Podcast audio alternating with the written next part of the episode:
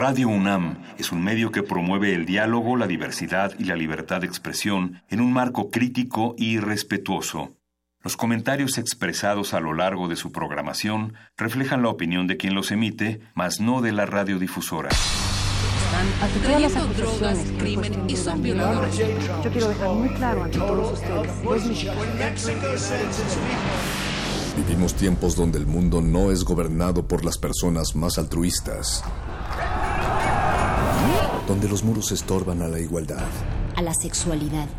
A la creatividad. ¿Está en tus planes llegar al altar nuevamente? Donde se habla sin pensar y se admira sin saber. Vivimos los mismos tiempos que están viendo a la comunicación renovarse, al arte reinventarse, a la libertad superar sus límites. Nos hacen creer que lo mejor es triunfar en la vida. Donde el conocimiento y la denuncia están al alcance de nuestros ojos. De nuestros oídos.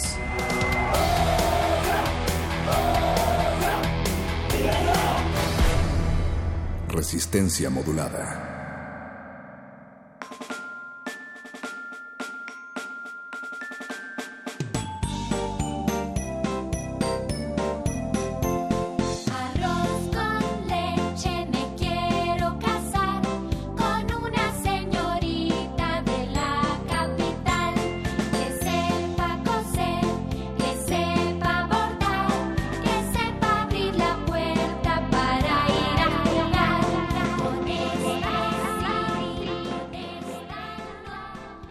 Trabajo no remunerado es, como su nombre lo indica, trabajo que no recibe una remuneración económica y está constituido en su mayoría por trabajo doméstico que recae casi de manera exclusiva en las mujeres. Dentro del ocio estarían todas esas partes de nuestra vida en las que no estamos realizando ninguna actividad productiva o remunerada, y el, el feminismo se ha tomado desde hace años la tarea de no solo reivindicar el trabajo no remunerado, sino de comprender de qué manera se relaciona con el trabajo remunerado, haciéndolo posible y de este modo convirtiéndose en el soporte del sistema capitalista. Debemos admitir que el capital ha tenido mucho éxito escondiendo nuestro trabajo. Ha creado una obra maestra a expensas de las mujeres mediante la denegación del salario para el trabajo doméstico y su transformación en un acto de amor. El capital ha matado dos pájaros de un tiro. Primero, ha obtenido una cantidad increíble de trabajo casi gratuito. Al mismo tiempo, también ha disciplinado al trabajador masculino al hacer que su mujer dependa de su trabajo y de su salario.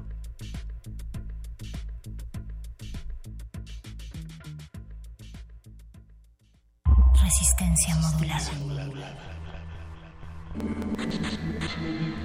Me di cuenta que las trabajadoras del hogar no teníamos derechos o no conocíamos más bien nuestros derechos y compartíamos los derechos de los obreros, de los obreros. Queremos hacer visible este trabajo, queremos hacer visible al sector de las trabajadoras del hogar. Hace 14 horas. Trabajamos más de 14 horas porque en una casa, cuando uno es de planta, este, hasta que llegue el último integrante de la fam- familia, así sean las 11, 12, tenemos que esperar para ir a salar. La aprobación del- del- de la propuesta, de la iniciativa de ley que, que tenemos ahí en la Cámara y todavía no, vemos eh, que pase.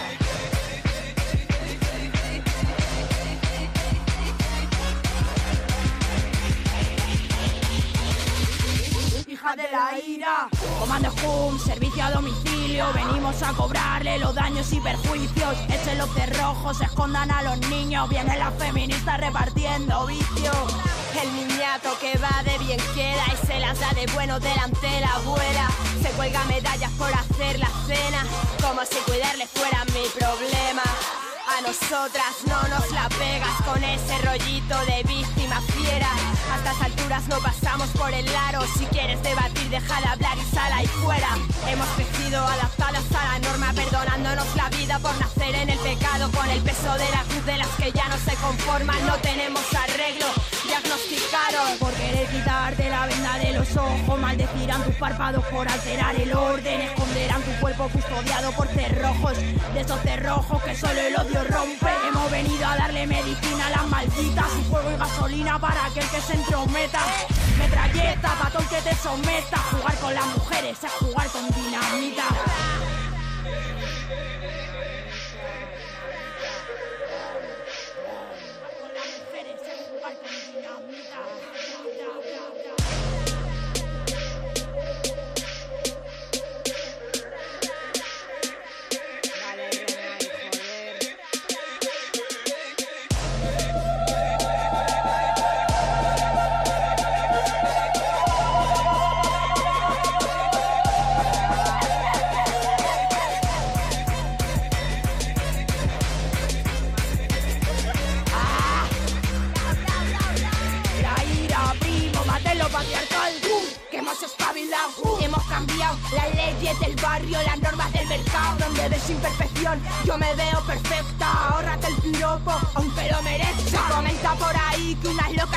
Sueltas, maleducadas que se han vuelto muy violentas. Esas niñas que jugaban en el parque, no me aguanten la mirada, no vayas a enamorarte. Que nos movemos con estilo y con clase. Partimos la pana, no nos hace falta traje. Con vallas con el chándalo, medio culo al aire. Las capas de los barrios aprendimos de la calle. Observa estos andares que nos caracterizan. Llámalo de zen, aquí no hay inocencia. Te postureo y sé que te envidia. Satisfacción una delgada línea. Por eso el que no atienda se encuentra con la ruina. Manos arriba, se ha abierto la veda. Vigila bien tu sombra, la veo desprotegida. Que la guerra fría no nos gana ni Dios. Aprende de una jefa, ya mi gente ni una tos. Ojo en la calle, el macho acecha. Su ego muy grande y la acera muy estrecha. Lo veo en tu mirada, por eso lo de guarra, eh. Ya te gustaría probar con estas fulanas. Papi, dilo, macho, macho lame el filo. Papi, dilo, macho, macho lame el filo. Papi, dilo, macho te lame el filo. Reci- Recientemente la Organización de las Naciones Unidas para las Mujeres determinó que la violencia contra las mujeres es una pandemia. ¿Por qué los esfuerzos institucionales no están funcionando para poner un alto a la violencia y también identificar que es importante involucrar no solamente a las mujeres, sino también a los hombres en el combate a la violencia de género?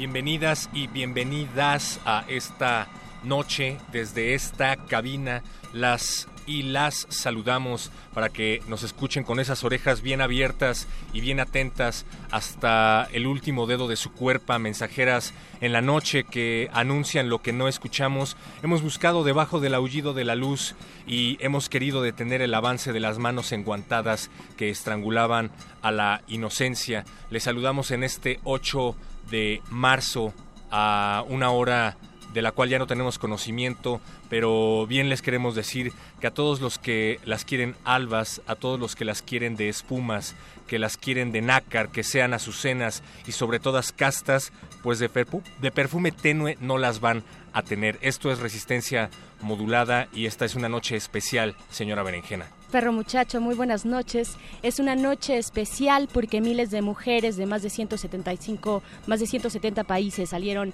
este día, salimos este día a protestar por la desigualdad y por la violencia de género. Se gritaron los nombres de aquellas que ya no están aquellas víctimas de feminicidio y también recordamos que en los países de Latinoamérica, México incluido, cada día se cometen 7.5 feminicidios diarios en nuestros países, en nuestras en nuestras colonias, en nuestros estados, en nuestras calles, eso está ocurriendo. Así es que bienvenidos, bienvenidas, Resistencia Modulada, hoy en el Día Internacional de las Mujeres, como bien lo dice Perro Muchacho. Gracias a todas las que nos acompañan del otro lado de la vitrina y que hacen posible esta tres veces H honorable emisión posible, Eduardo Luis, a quien ya tendremos aquí tiempo completo, eh, Betoques, que está también en la producción, Paca de Pabla, que nos está tomando fotografías, Andrés Ramírez en los controles técnicos, Mónica Sorrosa, que seguramente nos está escuchando, pero desde su celular, ¿verdad, Moni? y Oscar Sánchez también eh, en la producción.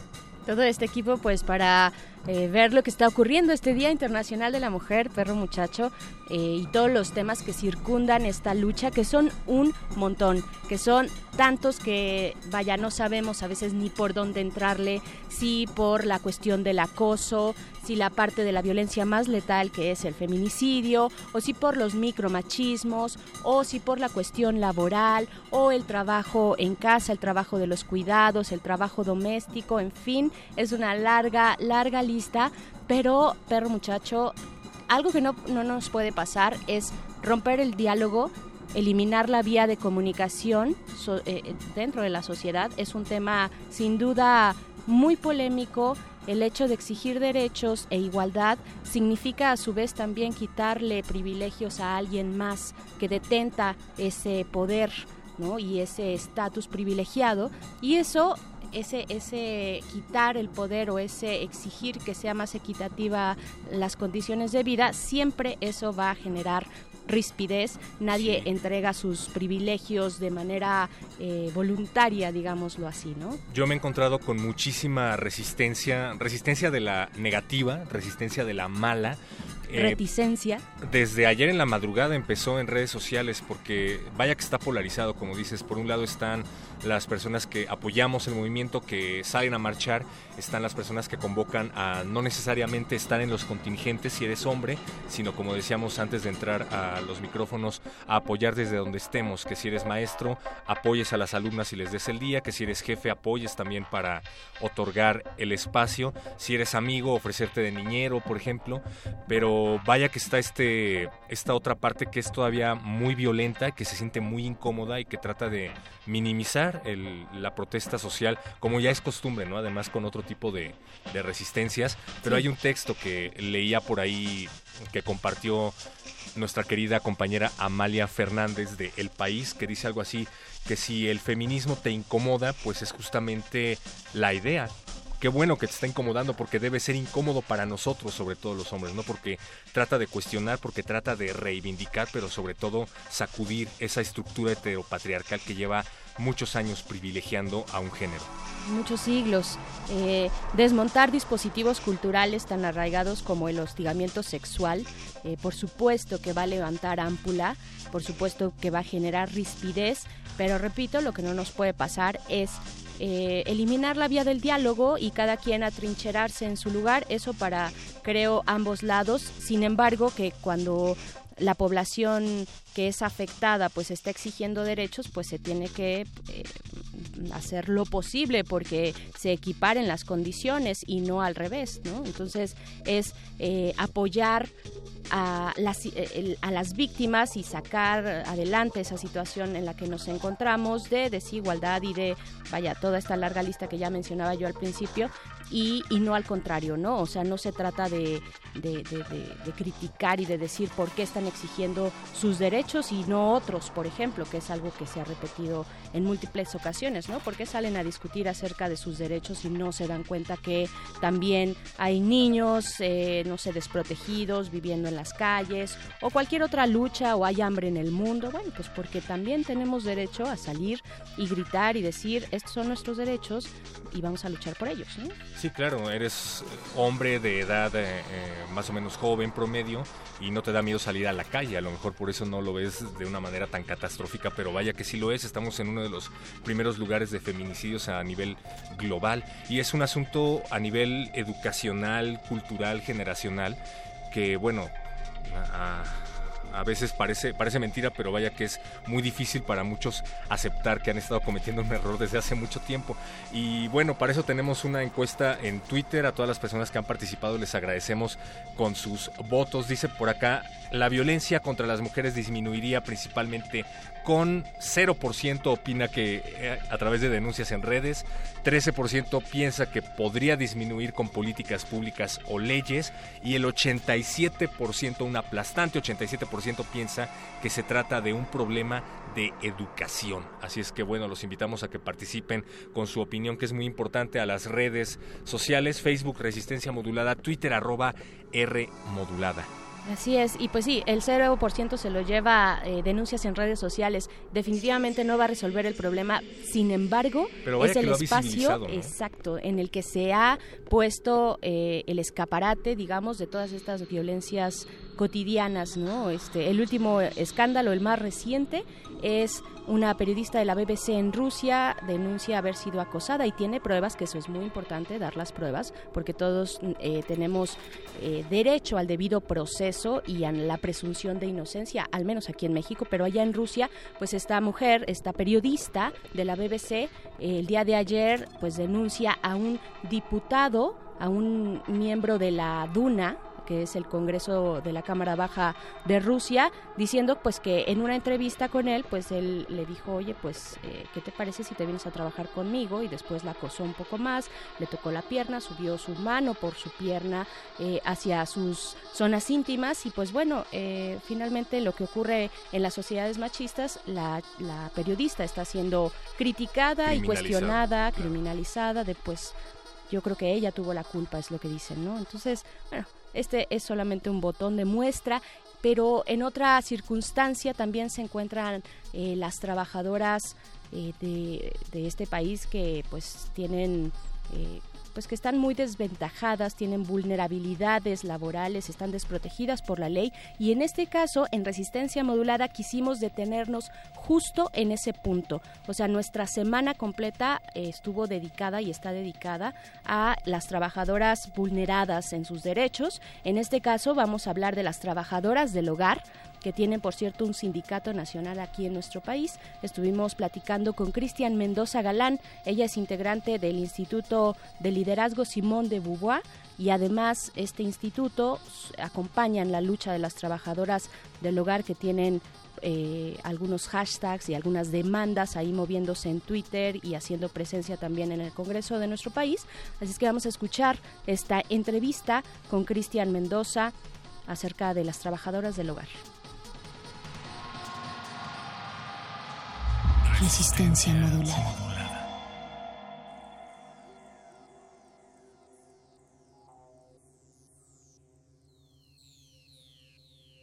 Continuamos para seguir hablando del Día Internacional de las Mujeres, hoy 8 de marzo, jueves 8 de marzo del 2018, y en esta ocasión hemos querido hablar pues de uno de los sectores más vulnerados, eh, con mayor desprotección eh, y, cobijo laboral eh, en el que muchas mujeres desarrollan su trabajo y este es el caso de las trabajadoras del hogar.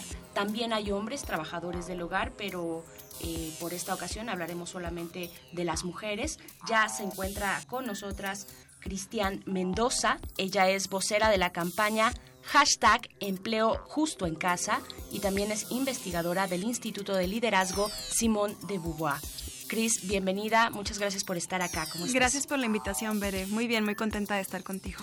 Muchas gracias. Igualmente, pues para hablar Primero que nada, de, eh, y para dar un contexto, eh, un panorama de cuál es la situación de las mujeres que se encuentran laborando, de las trabajadoras del hogar. Es un sector desprotegido, es un sector muy vulnerado y además invisibilizado dentro de la lucha de los derechos laborales. ¿Cuál es este panorama, Cris? Sí, pues mira, en el marco del Día Internacional de la Mujer creo que está bueno también hacer una reflexión acerca en general del trabajo doméstico y lo que implica para las mujeres y el vínculo que hay entre el espacio privado y el espacio público pues históricamente ha sido el tema de trabajo doméstico, un tema que a las mujeres se le ha cargado por los roles de género. Dentro de los hogares se nos forma a las mujeres para realizar estas tareas, a las niñas también. A veces invisibilizamos la labor de las niñas, pero muchas de las niñas hacen también trabajo doméstico dentro de los hogares. Tiene algunas consecuencias en la vida eh, de las mujeres, particularmente en el ejercicio a derechos económicos como el derecho al trabajo o a insertarse de manera eh, remunerada al, a los distintos espacios laborales. ¿no? Entonces, muchos hogares para resolver la atención, no solo de las mujeres, sino de hombres también, para resolver la atención de las necesidades que hay que cubrir dentro de la casa y poder salir al espacio público, pues contratan una trabajadora del hogar para que pueda cubrir las necesidades básicas del, que se realizan a través del trabajo doméstico y con esas necesidades cubiertas, pues poder salir al mercado del trabajo, a, a trabajar, a generar ingresos, a desarrollar una vida social, económica, política, incluso activista, etcétera, ¿no? Entonces, eh, lo que nosotros estamos intentando con esta campaña y en, en, el marco de estos días, pues es visibilizar la importancia de la labor del trabajo doméstico en el país. Estamos hablando de 2.4 millones de personas que se dedican al trabajo del hogar de manera remunerada en los hogares. Entre hombres y mujeres. Entre hombres y mujeres. Sí, el 95% son mujeres, es decir, estamos hablando de una actividad feminizada por lo que comentaba anteriormente, ¿no? Y de ellas más o menos el 10% se dedica a trabajar dentro de los hogares y el 90% trabajan de entrada por salida, es decir, es posible que trabajen tres días, dos días en diferentes casas. Como perfil de, de las trabajadoras del hogar en el país, más o menos el 70% de las trabajadoras del hogar son madres, más o menos la mitad son jefas de familia y madres solas. Es decir, hay otro hogar, además de eh, el hogar en el que viven, ¿no? que es eh, el hogar empleador,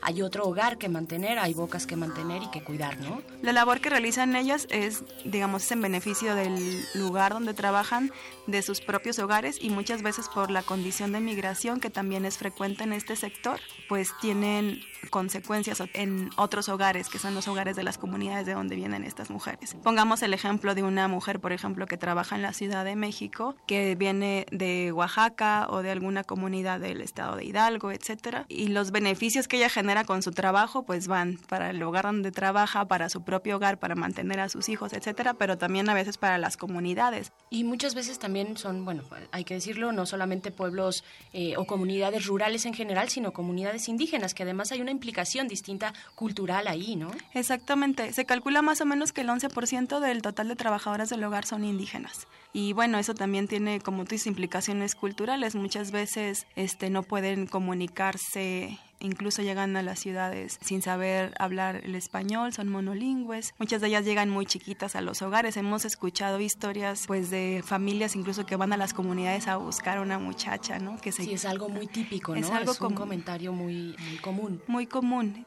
sobre todo el sector que trabaja con bajo la modalidad de planta, pues sí tiene condiciones de discriminación muy fuertes, ¿no? Hay una encuesta de CONAPRED que se llama la ENADIS, la Encuesta Nacional de Discriminación, y habla sobre todo, por ejemplo, para las trabajadoras de planta, cómo se sienten discriminadas cuando les dan un cuarto, pues muy pequeño, oscuro, sin ventilación, un cuarto que no es apropiado para una vivienda, sino el cuarto de los tiliches de la casa, por ejemplo, ¿no? O que no pueden usar los mismos sanitarios, los mismos baños que utilizan el resto de la familia.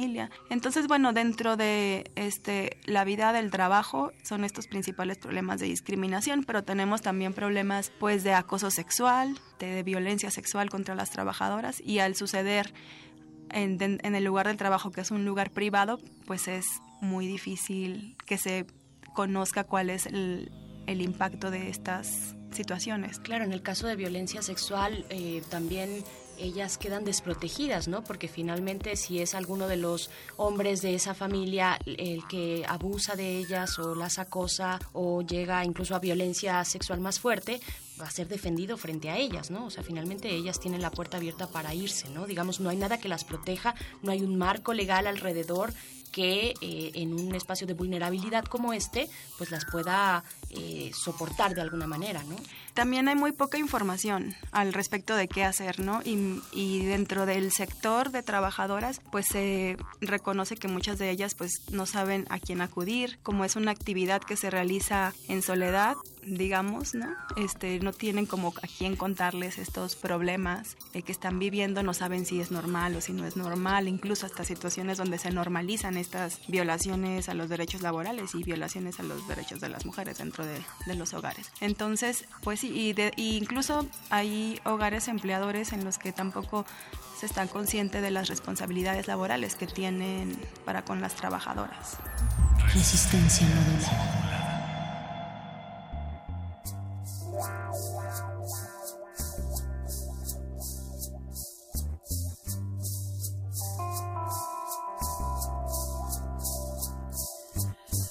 En la noche un grito y se escucha lejano. Cuentan al sur, es la voz del silencio. En este armario hay un gato encerrado. Porque una mujer, porque una mujer defendió su derecho. De la montaña se escucha la voz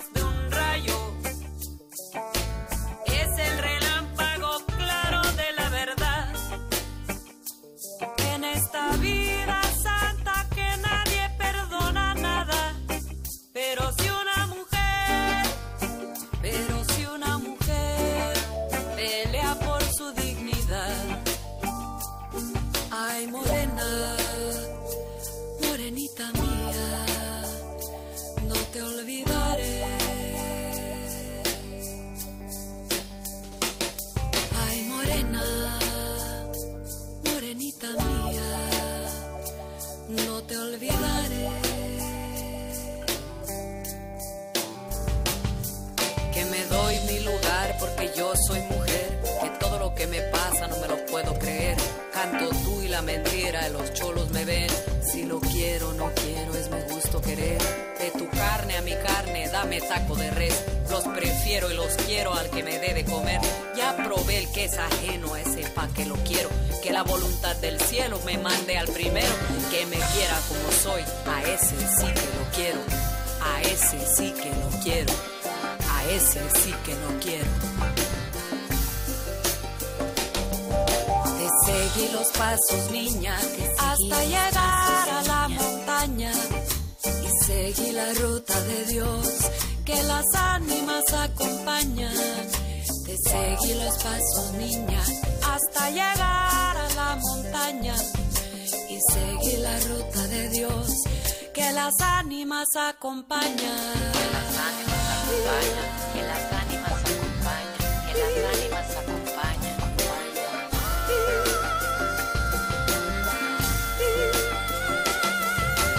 Hay en la noche un grito y se escucha lejano. Hay en la noche un grito. Cuentan al sur, es la voz del silencio.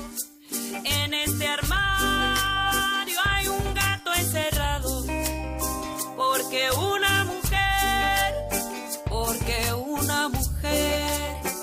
defendió su derecho. De la montaña se escucha la voz de un rayo.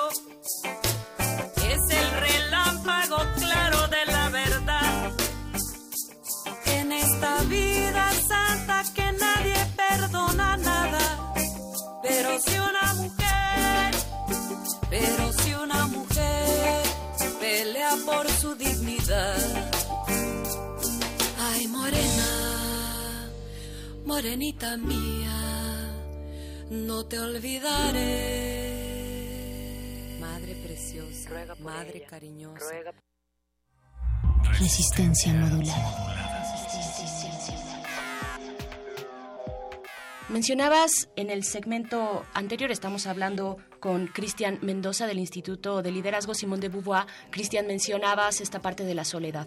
De la soledad muchas veces pues no saben a quién con quién asistir, a quién acudir para pedir alguna asesoría o no saben siquiera si hay asesoría o, si, o cuáles son sus derechos, pero hay algo muy interesante que está ocurriendo en México, que es las mujeres trabajadoras del hogar y también los hombres se están organizando ya desde hace bastante tiempo y tienen un sindicato, tienen una organización propia donde están empujando, pugnando por sus derechos laborales y por la no discriminación de su labor ¿no? y de su trabajo. Cuéntanos, por favor, de cómo se va gestando este movimiento. Sí, pues mira, es muy interesante en términos de que al ser una actividad laboral tan especial y con características tan particulares como estas, eh, digamos, no es tan sencillo la reunión y la organización entre trabajadoras, puesto que no trabajan todas en una fábrica o en una organización o en una empresa en donde pues coinciden los horarios laborales y todas se pueden ver y, en, y durante esos horarios este, planear, organizarse, ¿no? Retomando el comentario de la soledad, pues son las características que son, trabajan en hogares dispersos, tienen horarios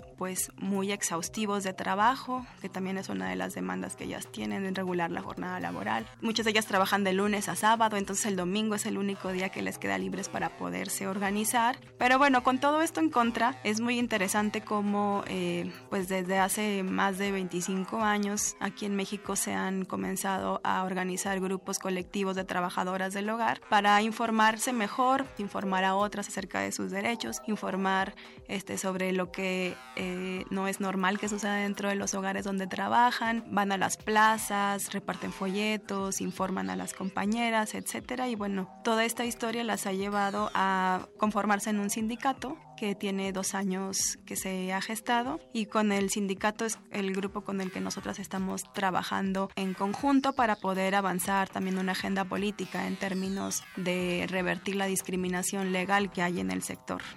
Vamos adelantando que es, eh, te refieres supongo al Sindicato Nacional de Trabajadores y Trabajadoras del Hogar. Así es, Sinactrao. Sinactrao, pueden también eh, pues buscar su sitio web y tienen también una cuenta en Twitter y en Facebook, tengo entendido, arroba Sinactrao, con HO al final, HO de hogar. Entonces, eh, si quieren tener más información de lo que estamos platicando acá, pues pueden acercarse a sus sitios. Cristian, preguntarte entonces cuáles son estas demandas que se están gestando ya desde hace, bueno, dos años con el sindicato, pero una lucha de muchísimos años más, de dos décadas por lo menos. ¿Cuáles son estas luchas eh, actualizadas al día de hoy? Sí, mira, son luchas que se aterrizan a nivel local y nacional, pero que también tienen como un marco internacional, ¿no? De donde están ancladas. A nivel nacional podemos decir y afirmamos constantemente que la Ley Federal del Trabajo y la Ley de Seguridad Social son discriminatorias y en ese sentido anticonstitucionales en contra del sector de trabajadoras del hogar. En la Ley Federal del Trabajo encontramos que el capítulo 13, que es el que regula el trabajo del hogar, dentro de esta, de esta ley. Por ejemplo, permite que las trabajadoras, que sea legal que las trabajadoras trabajen una jornada de 12 horas consecutivas sin descanso, cuando en el resto de las ocupaciones pues las jornadas son de 8 horas. Hoy en 2018 tenemos este marco pues como de del siglo pasado. Claro, exactamente, de hace 100 años. De hace 100 años. Y bueno, otras cosas, por ejemplo, que eh, la Ley Federal del Trabajo tiene cuestiones problemáticas con el sector, es que eh, no regula, por ejemplo, prestaciones como aguinaldos, vacaciones, deja la voluntad de los empleadores que puedan o no cumplir con ciertas cosas. ¿no? A la buena voluntad o no. A la buena voluntad o no, no una, no una obligatoriedad, cuando para otras ocupaciones es un derecho laboral. Por Vacaciones pagadas, es muy importante, perdón que te interrumpa. Sí, Vacaciones pagadas, ¿qué más? Aguinaldos. Aguinaldo. Jornadas. Jornada laboral justa, salario digno salario digno. Muy bien. ¿Hay una forma de medir el salario, el salario? Pues mira, en este momento la Ley Federal del Trabajo dice que la Comisión Nacional de Salarios Mínimos, la CONASAMI, debe fijar un salario profesional para el sector. Sin embargo, esto no ha sucedido. Entonces, incluso con el marco normativo que tenemos ahora, está en falta, ¿no? No se ha concretado ese salario profesional para el sector. Y por otro lado, el propio sindicato ha desarrollado un tabulador de salarios digamos, relacionan el tipo de actividad que hace la trabajadora dentro del hogar, digamos, un salario mínimo al día, ¿no? Ajá, mínimo que pudiera hacer al día por ese tipo de actividades que realizan. Entonces podemos encontrar trabajadoras que solo realizan actividades de limpieza general, hay un tipo de salario para eso. Otras trabajadoras que además de hacer limpieza general, por ejemplo, cocinan o cuidan niños, niñas o cuidan adultos mayores o cuidan a un enfermo terminal y tienen habilidad en herramientas especiales, capacitación especial para realizar eso. Entonces, bueno, son distintos tipos de salario de acuerdo a la profesionalización del trabajo que se está haciendo dentro de los hogares. Y otra de las demandas es el, el contrato, ¿no? El contrato como una herramienta este, pues de seguridad laboral para las trabajadoras, pero también para los hogares empleadores, ¿no? Para que se puedan determinar cuáles son las actividades que se pide a la trabajadora que hagan o no dentro de los hogares. Nos han contado mucho las compañeras del sindicato casos en los que te contratan por, no sé, hacer limpieza general de la casa y terminas cuidando niños, este, yendo por el súper, yendo al mercado, paseando las mascotas y una serie de actividades que se van sumando pues por el mismo sueldo diario. Claro, hacer comidas especiales, ¿no? O aprender a cocinar de cierta forma como le gusta a la señora o el señor de la casa, ¿no? Sí, o una comida para unos, otro para otros porque no les gusta este, los lácteos o porque les cae mal la carne, lo que sea, ¿no? Entonces, pues bueno, también dentro de lo que se propone que se incluya en la ley del trabajo es un contrato que donde queden establecidas las responsabilidades de ambas partes. Perfecto, que eso beneficia a empleadores y empleadas, ¿no? Eso beneficia a empleadores y a trabajadoras, por supuesto. Continuando con el tema de discriminaciones en las leyes, también eh, las trabajadoras en México se han organizado para avanzar en el, en el tema de revertir la discriminación en estas dos leyes, ley de seguro social Ley Federal del Trabajo y lo están haciendo con base en el marco internacional de la Organización Internacional del Trabajo que, que propone el convenio 189 que es eh, sobre derechos de trabajadores y trabajadoras del hogar y que contiene los estándares mínimos que los estados deberían de cumplir para pues revertir esta discriminación histórica en contra del sector es un convenio que se apega a algún tipo de norma internacional, algún tipo de tratado ya ratificado, no sé, de la OIT o algo por el estilo? Pues el convenio es justo de la OIT, se adoptó en 2011, en junio del 2011, y en ese tiempo México firmó el convenio para que pudiera existir. Y pues bueno, estamos a 2018 y no se ha ratificado. En términos internacionales, el siguiente paso es que se ratifique el convenio. Una vez ratificado, el Estado mexicano tendría un tiempo de gracia para adecuar la legislación eh, a los estándares que establece este convenio internacional. Pero bueno, desde 2011 a la fecha, las trabajadoras del hogar han hecho pues mucho trabajo para que se logre la ratificación y estas modificaciones necesarias y no se ha cumplido.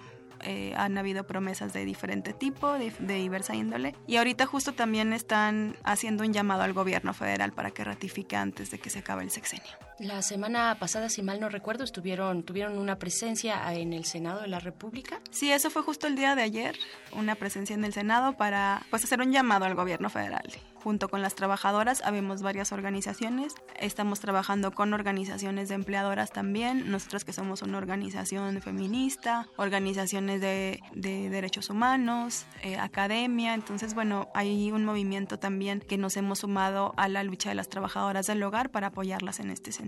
Y decir también que ellas, por ejemplo, Marcelina Bautista estuvo, eh, fue invitada aquí a esta cabina. Ella no pudo estar, pero ustedes trabajan directamente, como ya lo acabas de decir, con ellas, con su organización y con sus luchas, promoviéndolas y es la razón por la cual pues eh, ellas no pudieron parar. Es como una forma, una forma crítica de pensar el hashtag nosotras paramos de este día, ¿no? No todas las mujeres tienen esas posibilidades y esas eh, opciones de parar y de protestar. Sin embargo, bueno, eh, lo hacen cuando se puede, con mucho esfuerzo y también a través de organizaciones que están apoyando en campañas campañas como cuáles, eh, Cris? Tienen por ahí en redes sociales moviéndose dos hashtags, ¿no? Sí, tenemos el hashtag Empleo Justo en Casa, haciendo la invitación a los empleadores, empleadoras, a los hogares empleadores que reconozcan el trabajo del hogar, que reconozcan a quienes hacen el trabajo del hogar, que conozcan sus responsabilidades como empleadores. Y esta campaña pretende facilitarles a ellos, a ellas, pues una manera de cómo cumplir con estas responsabilidades. Tenemos la página de internet que es www.empleojustoencasa.org y ahí tiene algunos tips sencillos para calcular este el aguinaldo, las vacaciones, los días, el pago por vacaciones. Está también el tabulador del que hablábamos hace un momento sobre cuál puede ser una estimación de salario por el tipo de trabajo que hace la trabajadora. Está en formato de contrato para este, que lo pueden bajar, estudiarlo, establecer un diálogo entre trabajadora y empleadora a partir de este contrato. Entonces, bueno, en tanto eh, estamos haciendo la lucha junto con las trabajadoras para que se ratifique el convenio, se hagan las modificaciones normativas de las que hemos hablado, pero pensamos que al mismo tiempo tenemos que avanzar en, en el cambio cultural y en todo lo que se requiere dentro de los hogares. Entonces, no estamos esperando a que el Estado mexicano se decida a ratificar y avanzar, también estamos haciendo nuestro esfuerzo por llegar a los hogares porque pensamos que la justicia comienza en casa. Definitivamente es un llamado a la conciencia, ¿no? Y de pronto todas y todos hemos en algún momento dicho hay que cambiar el país o el país no cambia, nadie hace nada. Bueno, ahí tenemos un ejemplo muy concreto de que en muchísimos hogares mexicanos se puede empezar a generar justicia y condiciones más equitativas para todos y todas. Por el momento, bueno, repítenos por favor el hashtag nada más para aquellos que se perdieron. ¿a sí, es hashtag empleo justo en casa. La página de internet también es www.empleojustoencasa.org. Esto en relación al trabajo que estamos haciendo pues con los hogares empleadores para informarles mejor cómo pueden desde sus hogares pues hacer un cambio por este país, ¿no? Y también eh, estamos eh, trabajando, como decía hace un momento, pues diciéndoles al gobierno que aún es tiempo, hashtag aún es tiempo, para ratificar el convenio 189. Perfecto, pues ahí está. Eh, podemos acercarnos a estas redes sociales. Por el momento, Cristian Mendoza, vocera de esta campaña, hashtag empleo justo e investigadora del Instituto de Liderazgo Simón de Beauvoir. Muchísimas gracias, enhorabuena y pues que venga con mucha fuerza este 8 de marzo y que se generen las condiciones también para que se logre este convenio. Muchas gracias. Muchas gracias por la invitación, encantada. Resistencia modulada. Cuenta que las trabajadoras del hogar no teníamos derechos o no conocíamos más bien nuestros derechos y compartíamos los derechos de los obreros, de los obreros. Queremos hacer visible este trabajo, queremos hacer visible al sector de las trabajadoras del hogar. Hace 14 horas. Trabajamos más de 14 horas porque en una casa cuando uno es de planta el último integrante de la familia, así sean las 11, 12, tenemos que esperar para ir a cerrar. La aprobación de la propuesta, de la iniciativa de ley que, que tenemos ahí en la Cámara y todavía no, no vemos eh, que pase nada.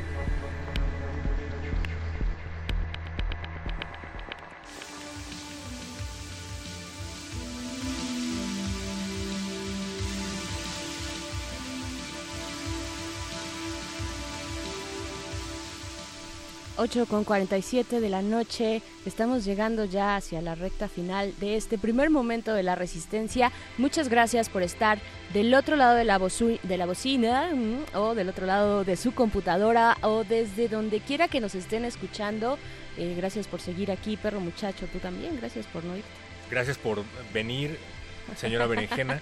Gracias por eh, permanecer aquí en la cabina a pesar de que sabemos que tu corazón está en, Chiapas en estos momentos. Eh, en Chiapas, por supuesto. Bueno, lo de Chiapas es una cosa, pero espérame tantito nada más para para Es que lo tengo abierto y lo quería leer. Sí, es que es muy emocionante además porque pero vamos a darle un segundo espacio a eso para decir que lo que acabamos de escuchar pues es obviamente bueno, es una entrevista acerca de los, de los derechos de las trabajadoras del hogar y dentro de la marcha del día de hoy aquí en la Ciudad de México, que fue del Ángel de la Independencia al Zócalo y salió a las 4 de la tarde, bueno, cada 8 de marzo el ángel de la independencia se transforma en la ángela de la victoria, me parece. Nike, la diosa de la victoria. Nike, ajá. De, hecho es Nike, la diosa de la victoria. De ahí viene mi nombre, ¿sabes? ¿Ah, Nike, ajá. Bueno, paréntesis muy, personal. Pero bueno, en esta marcha estaba precisamente el Sindicato Nacional de Trabajadores y Trabajadoras del Hogar y ahí estaba Marcelina Bautista, que así recuerden ese nombre si es que todavía no lo ubican, porque es una de las impulsoras activistas, ella fue eh, trabajadora del hogar, ahora se dedica al activismo por los derechos de este sector eh, laboral en nuestro país y estaba ahí, me pude acercar con ella, ella no pudo tomar nuestra comunicación porque obviamente estaba en múltiples eventos y también en la marcha después, pero les mandó un gran saludo y también este, pues agradeció también mucho eh, esta pues poner el foco de resistencia modulada sobre el trabajo de las personas eh, que están en nuestro hogar laborando. Así es que muchas gracias a Marcelina Bautista y también a Cristian Mendoza del Instituto Simón de Beauvoir. Y ahora sí, perro muchacho, Chiapas, sí, Chiapas nos llama por alguna razón, que es cuál.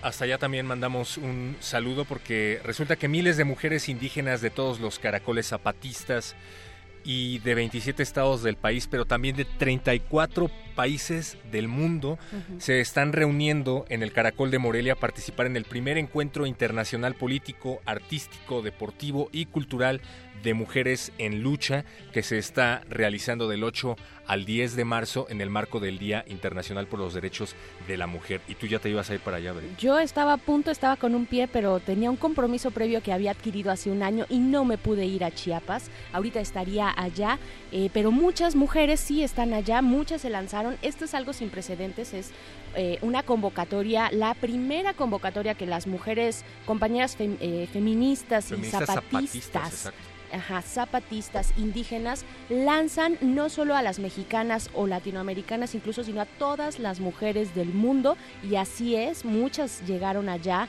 en estos días, incluso en la mañana del día de hoy estuvieron por allá. Ayer mencionábamos que las reinas chulas andaban por ahí también, o sea, eh, muchas activistas feministas mexicanas y de otros lugares del mundo se están dando cita y pues no sabemos qué está ocurriendo. A mí se me queman las habas por saber cómo están nuestras compañeras por allá. Está Catalina por Dios, por ejemplo, está Plaqueta. Eh, hay mucha gente eh, estando peras, muchas personas por allá congregándose en este llamado que hacen las compañeras zapatistas que tiene además mucho sentido pues por la candidatura eh, bueno, precandidatura de Marichuy que no se logró, pero que sí generó un foco muy interesante y muy importante para las demandas de los pueblos indígenas en nuestro país. Y que además llevaron a cabo la convocatoria desde diciembre o noviembre del año pasado, me parece. Tienen una consigna eh, bastante contundente. Dice, bien sabemos, bien que lo sabemos, que el mal sistema no solo nos explota, nos reprime, nos roba y nos desprecia como seres humanos, también nos vuelve a explotar, reprimir, robar y despreciar como mujeres que somos. Ahí está. Si quieren encontrar más detalles, pues pueden revisar las redes de resistencia modulada. Es, sin embargo, noche de periodistas de a pie. Vamos a presentar la repetición del primer capítulo de esta serie que colabora, en la que colabora resistencia modulada y periodistas de a pie. Los olvidados del sismo tampoco se van de la memoria. Periodistas de a pie y periodistas Periodistas de a pie, periodistas de a pie y resistencia y resistencia modulada presentan, presentan. Los olvidados del sismo, uno de tres. Hoy, sin casa y sin atención. Hoy, a 120 días del sismo, no hemos podido regresar a nuestros hogares. Seguimos en las calles, en albergues, en campamentos sostenidos gracias a la eterna solidaridad de la sociedad civil. Vivienda sí, créditos no. Vivienda sí, créditos no. Vivienda sí, créditos no. No damnificados, queremos ser escuchados. Lo que se oye es el pronunciamiento hecho por uno de los miles de damnificados del 19 de septiembre, cuatro meses después de la catástrofe. Unas 50 personas están al pie del antiguo Palacio de Gobierno de la Ciudad de México. Su reclamo se escucha en toda la plancha del Zócalo que el gobierno atienda a los afectados cabalmente, que se les entregue ayuda para que puedan regresar a su hogar. A pesar de que ya existe un programa, una ley y una comisión para la reconstrucción de la Ciudad de México, muchas personas aún no tienen claro qué pasará con su patrimonio.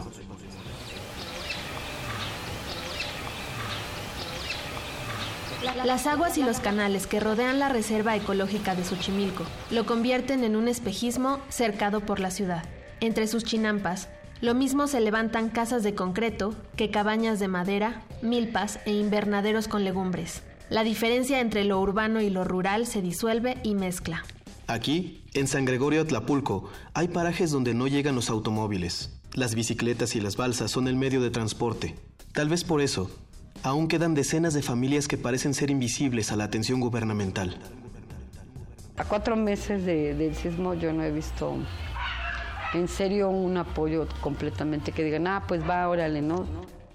Soledad habla rodeada por los tabiques de hormigón de lo que alguna vez fue su casa. Ella misma los recogió después de que se vinieran todos abajo y los guardó con la esperanza de volver a usarlos para la reconstrucción de su vivienda. Al fondo, hay una pequeña cabaña de láminas de madera como de 6 por 3 metros. Ahí vive uno de sus hijos con su familia. Y ahora, también ella. De acuerdo con la ley para la reconstrucción, para que Soledad tenga acceso a algún tipo de apoyo, su terreno debe aparecer en la plataforma CDMX, un mapa en el que, supuestamente, aparecen todos los inmuebles dañados de la capital. También están los dictámenes que los directores responsables de obra emiten sobre los edificios que han visitado, pero no el suyo. Lo que yo quisiera saber, si sí nos van a ayudar, aunque vivamos en zona chinampera, o si no que de una vez nos digan, o sea, pero que no nos traigan como para allá y para acá. Pero no hay nadie que haya venido a tu casa a que me diga si se va a poder, no se va a poder. Que yo sepa, ni siquiera tampoco ha venido aquí Protección Civil conmigo. Nunca se ha acercado. Como la de ella, muchas de las casas de sus vecinos tampoco aparecen ni han sido visitadas. A pesar de que el gobierno, a través de la Procuraduría de Desarrollo Social, ha dicho que la ayuda llegará a todos, Soledad sigue esperando. No te pierdas nuestra siguiente entrega, el Censo Ciudadano. Consulta la investigación completa en piedepágina.mx. Con información de pie de página. Guión, Arturo Contreras y Teresa Juárez. Voces, Diana Nolan. Héctor Mena. Arturo Contreras. Controles técnicos, Rafael Alvarado.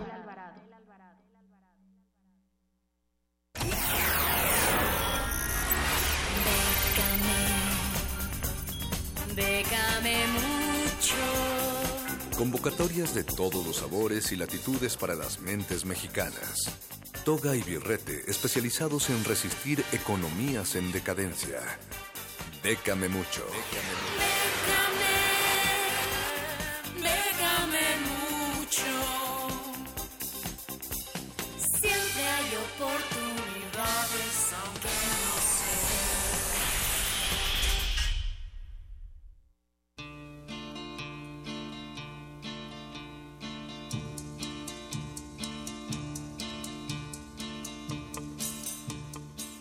Charro, hemos estado pidiéndole a los dioses veracruzanos una y otra vez que tu voz se materialice en esta cabina y finalmente nos han escuchado. Te podemos tocar y te podemos oler aquí en la cabina de FM en oler. Mucho. Sobre Bienvenido. todo oler, así es. Buenas noches, muchachos. Buenas noches a todos los que nos escuchan de sus casas, donde quiera que estén, como cada semana. Aquí estamos de manera presencial, en tercera dimensión.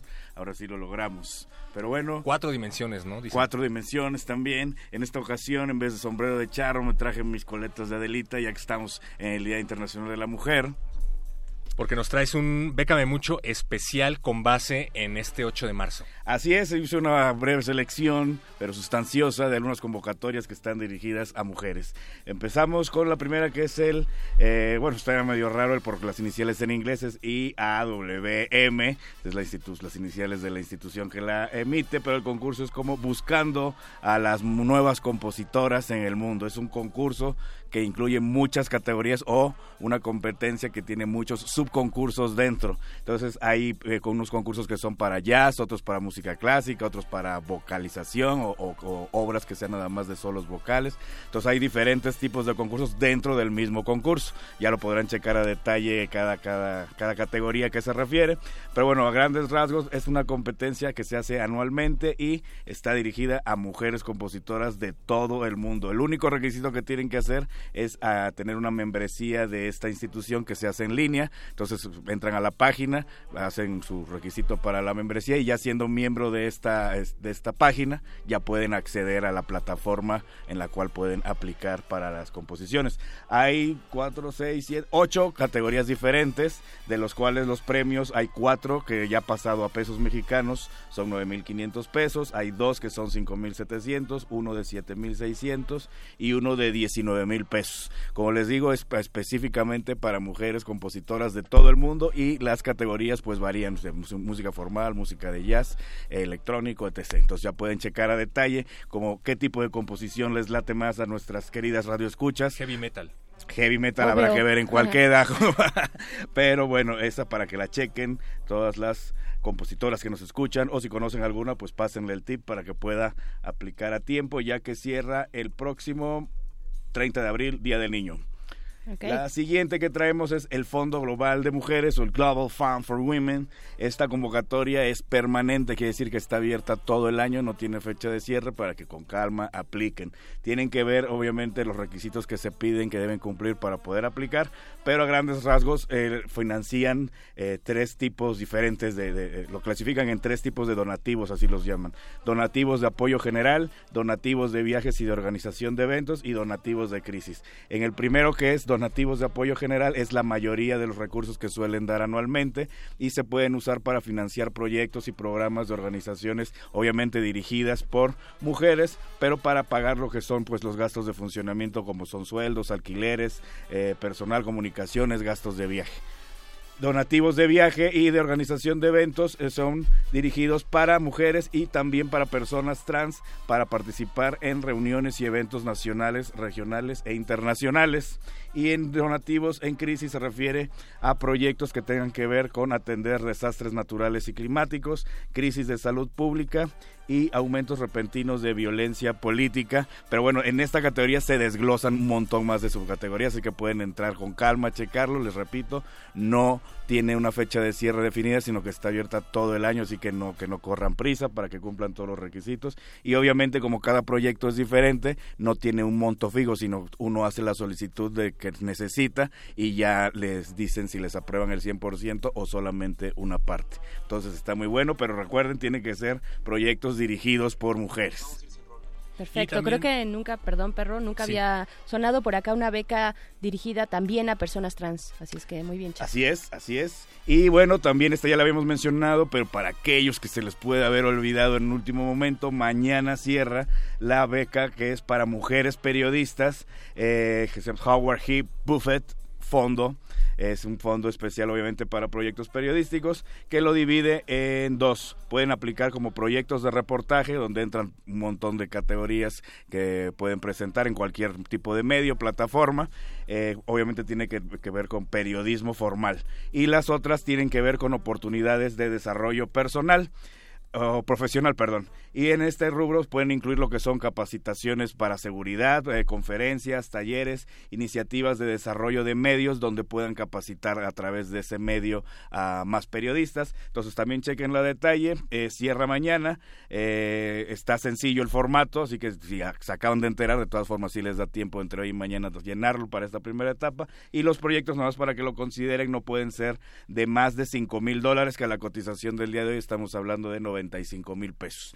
Entonces ahí también está una oportunidad para las mujeres periodistas que nos escuchan y para aquellos que no tenían lápiz y papel en la mano, pues ya está y otra información de convocatorias está publicada en Facebook, Twitter, Lecharre, hashtag Bécame Mucho y las redes oficiales de Resistencia Modulada, muchachos. que son Facebook Resistencia Modulada y Twitter arroba R Modulada. Se ha terminado el tiempo, señora Berenjena Charro, pues muchísimas gracias. Vamos a seguir platicando allá afuera porque el laboratorio de cultivo de ejercicios ya se desinfectó para analizar a Silvia Moreno, una cantautora argentina. Quédense porque sigue Apache Raspi y Francisco de Pablo aquí en Resistencia Modulada. Resistencia modulada.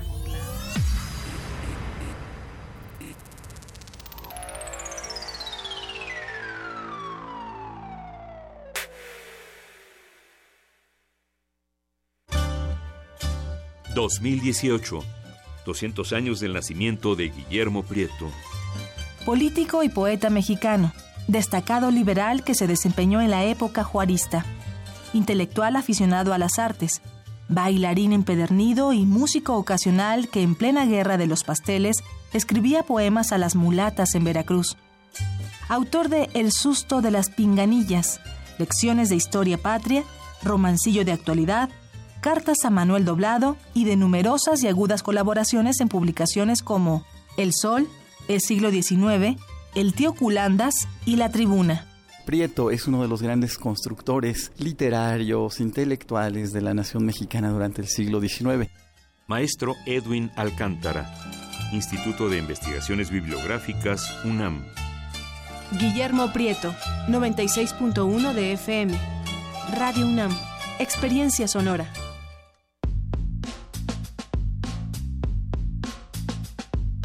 De todos, para todos. Diseño y espacio público en la Ciudad de México. exposición organizada por la Facultad de Arquitectura de la UNAM con proyectos de diseño industrial, urbanismo, arquitectura y arquitectura de paisaje para celebrar el nombramiento de la Ciudad de México como Capital Mundial de Diseño 2018. El diseño como herramienta para mejorar la calidad de vida de la ciudad. Del 3 de marzo al 28 de abril, en el Museo Universitario de Ciencias y Arte, MUCA, Ciudad Universitaria. Entrada libre. Más información en muca.unam.mx.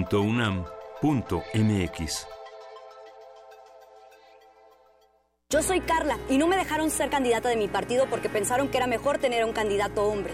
Soy Jimena, fui candidata a alcaldesa y no estoy conforme con el resultado de la elección. Yo soy Alfonso, presenté mi proyecto para la consulta de presupuesto participativo. Creo que cumplió con los requisitos y no fue considerado. En todos estos casos, el Tribunal Electoral de la Ciudad de México analiza, indica quién tiene la razón y protege sus derechos. Tribunal Electoral de la Ciudad de México. De principio a fin, justicia en tu elección. El INE vigila e investiga que se haga buen uso del dinero utilizado por los contendientes para que no excedan el tope de gastos previamente definido para cada elección. Para garantizar la equidad, las quejas son atendidas por el INE, quien las investiga y envía para su resolución al Tribunal Electoral del Poder Judicial de la Federación conforme a la ley. El INE sanciona en caso de encontrar irregularidades, tanto en las quejas como en la fiscalización. Los inconformes pueden acudir al tribunal, quien resuelve en definitiva. Voto libre. INE. Obras de siete jóvenes artistas que reflexionan sobre el capitalismo y su relación con las emociones de los individuos. Sus trabajos nos invitan a construir y reconstruir nuestra educación sentimental con un punto de vista crítico. Radio UNAM te invita a la exposición Notas para una educación económico-sentimental una crítica a los sistemas de producción económicos y políticos. Hasta el 18 de marzo. Invitan el Museo Universitario del Chopo y Radio UNAM. Experiencia Sonora. Confrontar.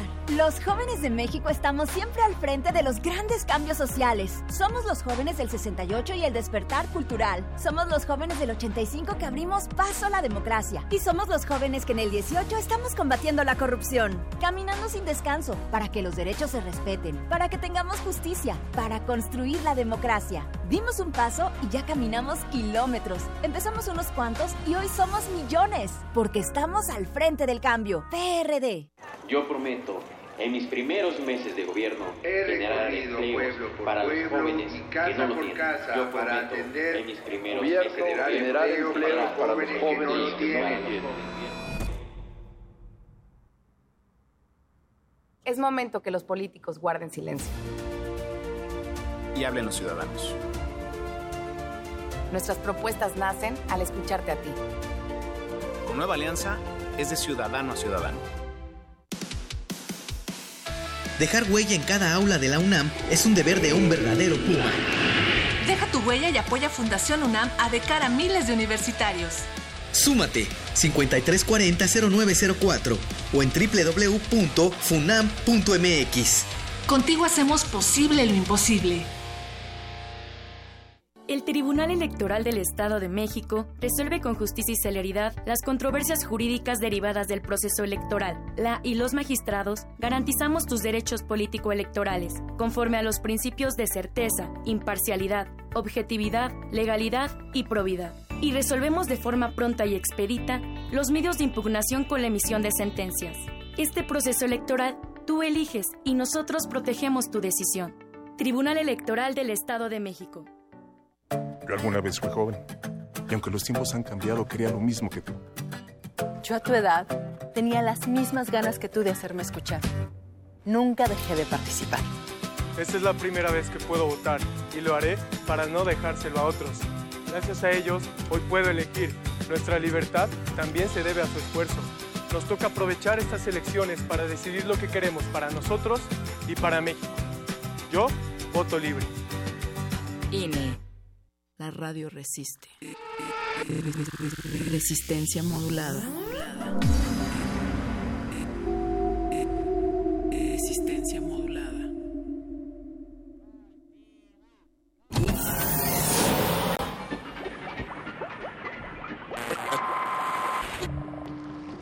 Entre los brotes culturales silvestres y la hidroponía acusmática se encuentran las conversaciones cantadas.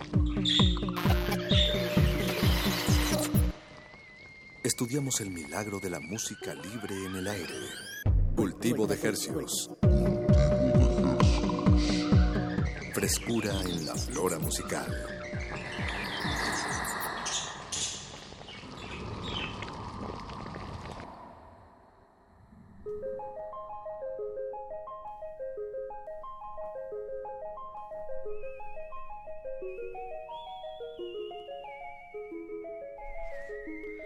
Organismos audiosensibles que buscan en las frecuencias radiofónicas frescura musical.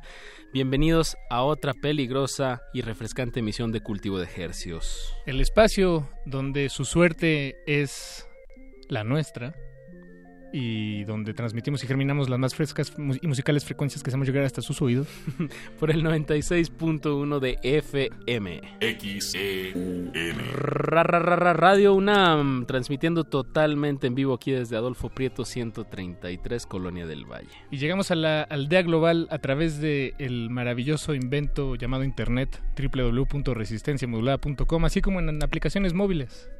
Eh, TuneIn, TuneIn, Radio o simplemente si están aquí en el Valle de México conectan sus audífonos y eso sirve como una antena y casi casi todos los celulares traen un programa de radio. Traían. No, no, ¿qué pasó? No, sí. ¿Sí?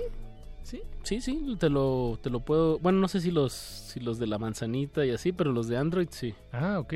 Y nada más le pones 96.1, le, le, picas una estrellita. Me, me delaté, soy de la manzanita.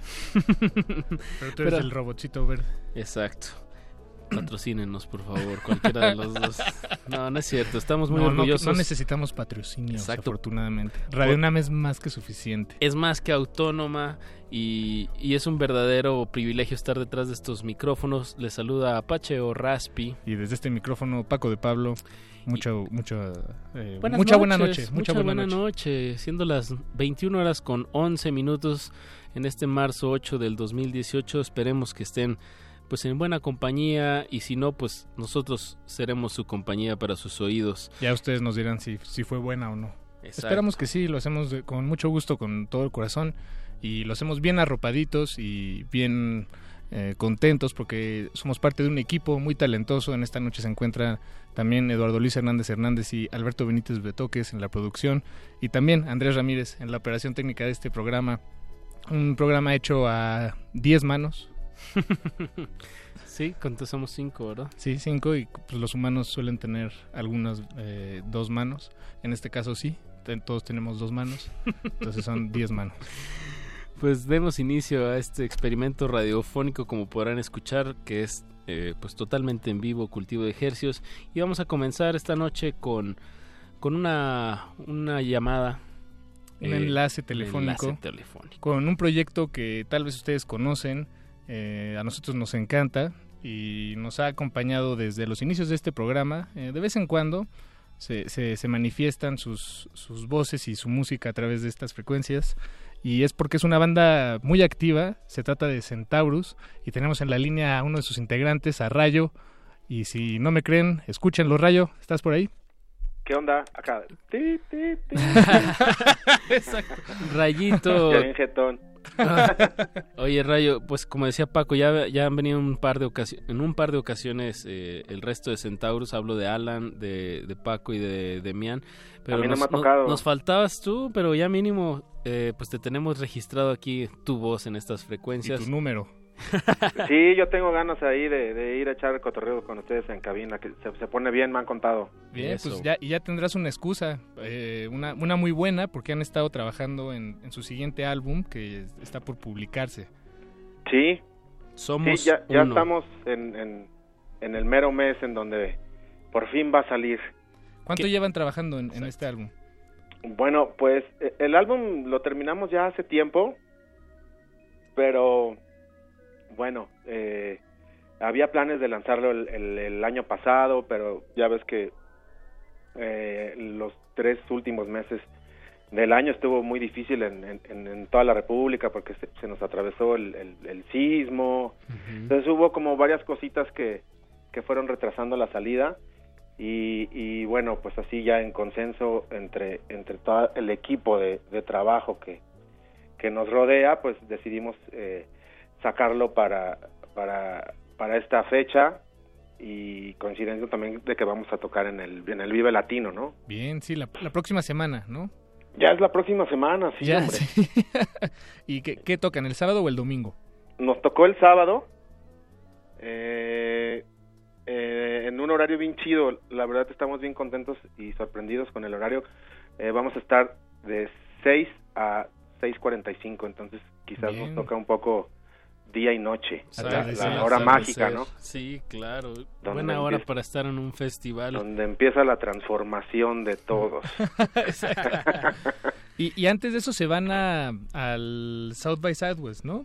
Sí, tenemos este... Texas. Vamos a ir para allá. Eh, como que queremos también que, que la música de Centauros esté muy presente en Estados Unidos, ¿no? Ahí hemos ido eh, varias ocasiones y, a la banda es muy bien recibida, entonces pues por supuesto si hay una oportunidad de ir, pues vamos y, y, pues presentamos como un poco las nuevas canciones y esto, pero el, el mero show así bueno, bueno que estamos ensayando eh, muy arduamente, diario, eh, es, ese lo vamos a presentar pues acá con nuestra gente en, en México, en el Vive, ¿no? Bien. Pero bueno, va a estar padre ahí lo de lo de lo de lo de South by Southwest porque pues es un festival que pasan miles de cosas, ¿no? En, en, unas horas, no digamos en un día, o sea, está lleno de cosas. Pero bueno, estamos muy contentos todos porque somos bien fans de los Lobos y nos tocó un, concierto con ellos, ¿no? Órale. Sí. Órale. Eso nos tiene a todos como pues bien emocionados. No, bien, yo, también estaría muy emocionado. Me emociono desde acá. Las leyendas. sí, exactamente. Oye, Rayito, eh, no hemos comentado que, bueno, tú eres el tornamesista, percusionista y también haces samples, eh, bueno, disparas como fragmentos de audio eh, en, en Centaurus. En este nuevo, en este nuevo material de Somos Uno hay también muchísimas colaboraciones. ¿Qué más nos puedes platicar sobre, sobre toda esta producción? Sí, bueno, para empezar, eh, pues fue como, es como la primera vez que, que invitamos como a un, a, un, a, invitamos a, a Tweety González, ¿no? Para que asistiera como una coproducción eh, junto con nosotros. Entonces, pues como banda eh, nos abrimos, ¿no? A, a, a, otro, pues a otros oídos, a otras opiniones, que, que de repente eso es, este, puede ser un poco eh, complicado y escabroso, ya que son como, somos como cuatro mentes que bien intensas y, y bueno, como que eh, no es tan fácil encontrar a alguien que, que se pueda como acoplar con nosotros. Y con Tweety pues trabajamos el primer track del disco que, que, que hicimos, que se llamó Punto Final, eh, es, ese, esa canción la hicimos hace como unos dos, dos o sí, como unos dos años y él, él nos ayudó, nos juntamos eh, eh, en, Nueva York, andábamos todos por allá y ah, agarramos un hay estudio. Un, hay un registro de eso en video. Sí, exacto. Muy bonito y ahí también, en, YouTube. En YouTube, y ahí también contactamos a, a Rey David, que Rey David pues es un músico mexicano que estuvo rolando varios años eh, por acá, por, por el circuito de jazz, ¿no? él tocó como 16 años, fue el, el trombón principal de, de Willy Colón, eh, es un músico de super primer nivel, orgullosamente veracruzano, eh, y también, eh, pues, tuvimos la fortuna de estar con ellos dos en el, en el primer track que lanzamos, te digo que se llama Punto Final, y ahí como que se empezó a hacer, como que, como que se empezó a hacer ahí como algo bastante padre porque fue una experiencia bien chingona junto con, con Tweety, que resultó ser un tipo como súper tranquilo, eh, que dejaba que fluyera las cosas y tenía como unos apuntes muy muy este atinados no como que nos entendió muy bien como como la vibra cómo trabajamos. Y, y bueno Rey David pues también no fue así de que llegó a hacer unos unos arreglos. Y yo creo que eso e, e, ese día tuvo mucho que ver en el desarrollo de después del disco no porque invitamos a Tweety y también invitamos a, a Rey David a participar muchísimo en el disco. el disco tiene muchos arreglos de trombones, está muy basado en eso Eh, es un disco en donde queríamos también como que se sintiera un poco más la amalgama entre lo electrónico y lo orgánico. Hay muchas percusiones en vivo, hay muchos coros también de, de, amigas que invitamos a hacer, a hacer coros, hay jarana, hay, hay, hay varias, varios instrumentos que como que dejamos que se abriera un poco ese, ese, ese abanico orgánico, ¿no? Eso, pues siempre ha sido un, ejercicio. Como el reto. Ajá, ese ha sido gran parte de, de la búsqueda, creo, de Centaurus, ¿no? El, acoplar el, estos elementos electrónicos como con elementos análogos, pero que, que suene como algo que puedes estar escuchando tranquilo, pero que también lo puedes estar bailando. No sé, hay una hay un juego ahí entre y, selva. polaridades. yo, escucho selva también cuando escucho Centaurus. Escucho selva? escucho un poco de selva. Ah, me, remite a la selva. Sí, hasta, hasta ya nos animamos a grabar unos pajaritos. ¿En serio? En vivo. ¿no? A, ah. mí, yo creo que cualquier track que empiece como con aves y pajaritos es, es, un hit. Pues muchísimas felicidades al cuarteto Centaurus pues por estar casi casi estrenando Somos Uno, que tiene 13, 13 temas, de verdad se los recomendamos muchísimo. Además qué bueno que son 13 temas, ¿no? Eh, bueno, siento que es últimamente los, los discos, los álbumes ya son, de 8 tal vez, ¿no? Este, o sea, como el, el, mínimo para pasar. sí, ¿verdad? No. y ya 13 temas pues es ya todo un trabajo. Digo, no digo que lo otro no lo sea, pero 13 temas me, me remite a, los viejos tiempos del CD.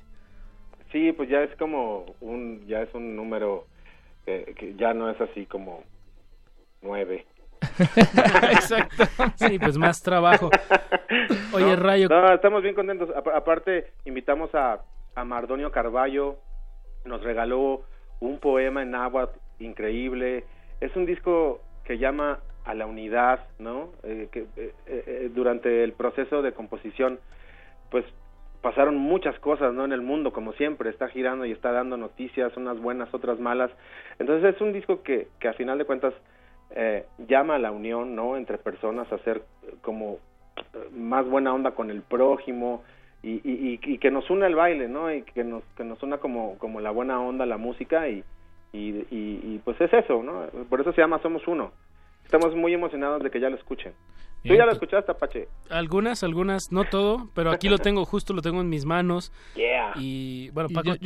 Rayo, eh, corrígeme si me equivoco, pero me dio la impresión de ver un mural pintado en la calle de, de Centaurus. Sí. ¿Tú estás enterado sobre eso? ¿Era ¿Fue un fan o ustedes están detrás de, de, todo Sí, no, estamos haciendo una campaña bastante padre, también por eso estamos bien, bien, bien emocionados, ¿no? Porque digo, en este mundo de, de música independiente, eh, pues las cosas cambian, ¿no? Y, y, también creo que está cambiando todo. Las empresas grandes también están como arropando y se dan cuenta de, que ahí está pasando como cosas interesantes.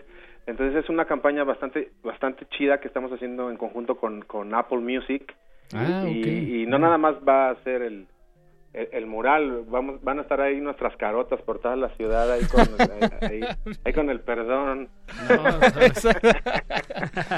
Pero bueno, es algo chido porque es, o sea, no nada más es, este, compren el disco, ¿no? Sino también nos preocupamos por dar un mensaje, no nada más de contaminar visualmente la ciudad, sino que decir algo, algo bonito alrededor, ¿no? Un, un, llamado, un grito de, de unión y, y que la gente, pues, pues lo tome y, se, y se una, porque aparte este año pues son elecciones, entonces ya sabes, eh, está cabrón. sí, no, pero bonito también. Y déjame, permíteme decirte que prefiero verles las caras a ustedes en la calle que las de otras personas. De, sí, bueno, eso sí. con otros, colores. eh, Rayo, pues es momento de, de, regalarle a la audiencia un tema de Somos Uno, el nuevo disco de Centaurus. ¿Qué, ¿Qué te latería escuchar? ¿Qué jamás te eh, imaginaste que estaría sonando en, Radio UNAM? Pues a mí me encanta quebrar las ventanas, me, gusta mucho volar muy alto, eh, que esa fue como la última canción que, sacamos, ¿no? La de volar muy alto ya la hemos puesto. La que tú nos digas. y, quebrar las ventanas ya, ya la pusieron. No, esa no, esa estoy seguro que no. Ponga, esa está padre, esa está como power. Bien, pues escuchemos es quebrar las ventanas y es el track número 10 de las 13 producciones de Somos Uno. Rayo, muchísimas felicidades pues por sus próximas tocadas en Texas, su próxima presentación en el Vive Latino el día sábado y pues porque ya están a, punto de estrenar. Ah, también. ¿Cuándo se van? A Colombia mm, vamos allá a un festival que se llama Stereo Picnic, que, está, que, está, chido. Sí, está increíble el y, tocamos allá el viernes. También nos dieron un super horario de 7 a 8 de la noche. No, pues a romperla, a representar a México. Sí, ya estamos enseñando un chingo porque si no, imagínate qué pena. No, no, no. nos, pondrán a México en alto en Bogotá en el Estéreo Picnic. Y bueno, pues te despedimos, Rayito, con esta canción de Quebrar las Ventanas. Muchas gracias. Y no, pues un placer, muchachos. Ahí luego les caigo a la cabina. Pues ya que salga el disco, vamos a, a cotorrear. Eso, eso. Bien, pues escuchemos y seguimos aquí en su programa Cultivo de Ejercios.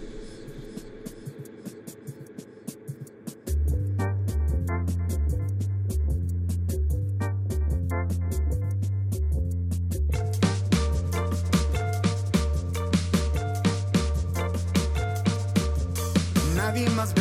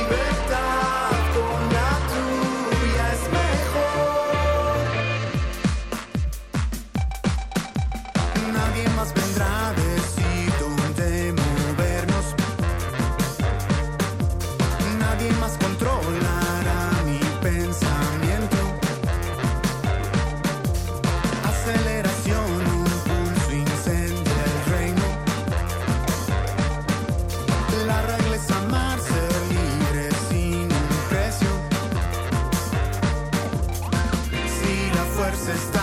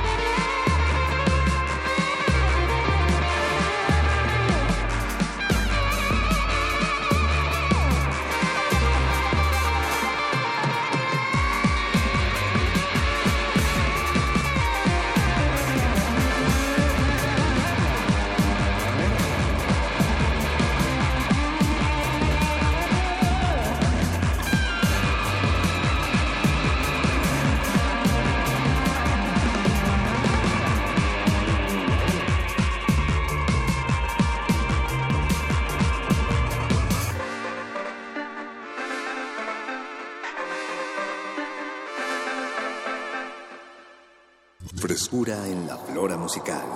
Cultivo de Jercias.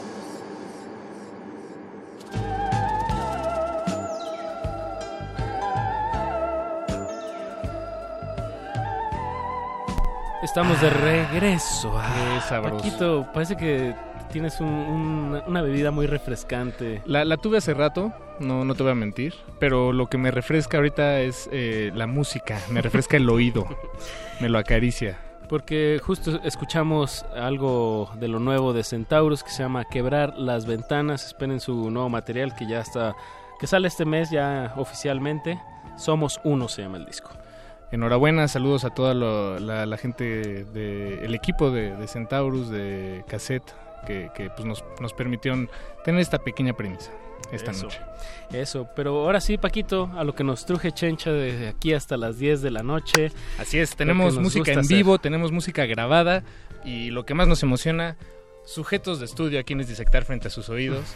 Esta noche no es la excepción y vamos a... La cara de nuestra invitada, si la pudieran ver, eh, pero se las describo, es una gran sorpresa. Pero de eso se trata este, este espacio, de darle voz a, a las personas que hacen la música y bueno, que nos compartan un poquito más de, de aparte de lo que oímos, pues cómo, cómo es que sucede esta música. Exactamente, Apache. Un- Me, me gustó tu cantinfleo. Como que no dije nada, pero dije Pero algo, dijiste ¿no? algo, sí, exactamente. bueno, pues eh, tal vez ella lo escuchan. Le damos la bienvenida eh, radiofónica a Silvina Moreno, que nos acompaña esta noche en cabina. Bienvenida. Muchas gracias, muchas gracias, un placer. Un placer, el placer es nuestro. Bienvenida, nos acompañas. Vienes desde Argentina, desde las tierras lejanas de, de Argentina. Sí, sí, señor. A darte desde la el- vuelta. Del sur, del sur de Sudamérica, eh, lejos, pero muy cerca también en lo musical. Creo Eso. que compartimos mucho y muy contenta de, de estar aquí. Es la primera vez que traigo mi música de manera, bueno, no, sí, es la primera vez, la ¿Qué- primera vez. sí. La, la primera vez que la traes... eh, Traigo mm, disco, hago prensa, hago show, ya, ya, ya. digamos, toda la movida de, bueno, acá estoy, hola. Ya habías estado en. México, pero más, más de turista, digamos. Claro, había estado, bueno, de turista más chica, pero vine a grabar un video. Ah, ya. Pero estuve solo tres días, la verdad que fue una visita muy, una ráfaga, sí, exacto. Express. ¿Y cuánto llevas aquí? Y estoy hace 10 días y bueno, y me quedan 10 días todavía, Wow. así que súper contenta, sí. Bien, eh, ¿lo ves como trabajo esta, esta visita? No, o sea, sí. Sí lo es, pero no se sí, siente obvio, como pero tal. nada, mu- a ver, cosas que veo como trabajo de esto.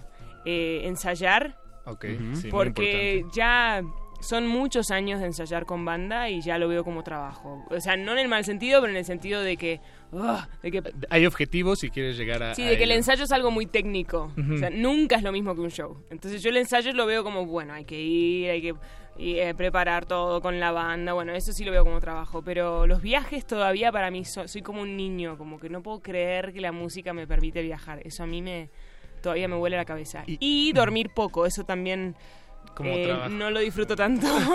claro. Pero bueno. ¿En, en qué momento o de qué manera te, te diste cuenta que, que tu música te podía llevar a, eh, y, a- y atravesar fronteras y conocer gente y, y tocar? Porque no, es, no, es, no es fácil, ¿no? De hecho, al- No. es, es, es la pregunta durante al inicio de, de- de la carrera de, de músico, de artista, es la pregunta, ¿no? Sí, exacto. ¿Podría hacerlo? Exacto, tal cual. ¿Qué, me- qué necesito? Bueno, lo Pero, primero. Pues, tú estás aquí. Claro, estoy- eh, y me sigue sorprendiendo por suerte y espero no perder ese elemento de sorpresa. Pero lo primero que me llevó a, viajar por la música fue justamente estudiar música. Me fui a Estados Unidos a hacerlo.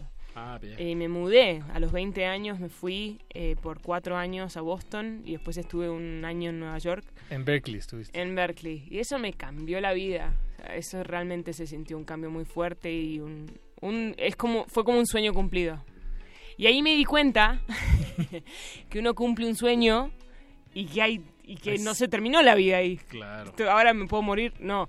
Eh, llegué a Berkeley y dije, wow, cumplí el sueño de estar en Berkeley, pero ahora quiero que me vaya bien en Berkeley. Entonces terminé Berkeley, me gradué y dije, bueno, pero ahora quiero ver dónde, qué hago, quiero ir a New York. Bueno, entonces fui a New York, quiero mi primer disco y lo grabé, y bueno, pero ahora quiero otro. Entonces los sueños siguen llegando y lo lindo es poder disfrutar de- del camino, como el típico, la típica frase, pero es verdad. No, es ver- Exacto, por eso es típica, tal vez, en este, en sí, este sí, caso. tal cual. Bien. ¿Y en, en Nueva York qué? Digo, una vida muy dura, me imagino, siempre. Sí, Eh, Nueva York es... Y ir eh, a grabar un disco el doble de duro. Sí, no, pero em, tuve mucha suerte porque dentro de todo me mudé en un contexto protegido, porque me mudé a Nueva York cuando muchos compañeros de la universidad se estaban mudando. Mm. Entonces estaba de alguna manera contenida por ese circuito social y íbamos todos a los mismos lugares, tocábamos en los mismos lugares y grabé el disco con todo este grupo de amigos. Entonces estaba acompañada, no estaba tan sola. Eh, pero sí es una ciudad que es muy desafiante, que te pregunta en la cara, bueno, ¿quién, quién sos? ¿Qué vas a hacer? Y lo tuyo, ¿por qué es especial? Eh, si hay tanto talento y además la ciudad está repleta de artistas y está repleta de gente que está en su propio camino, viste, que no tienen tiempo para prestarte atención y, y generalmente a tus shows vienen todos tus amigos músicos. Al principio es así, Eh, pero es una gran maestra, es una gran maestra y, es, y te absorbe. Yo me fui al año, pero yo sabía que si me quedaba iba a ser cada vez más difícil irme. Eh, Es una ciudad así, claro.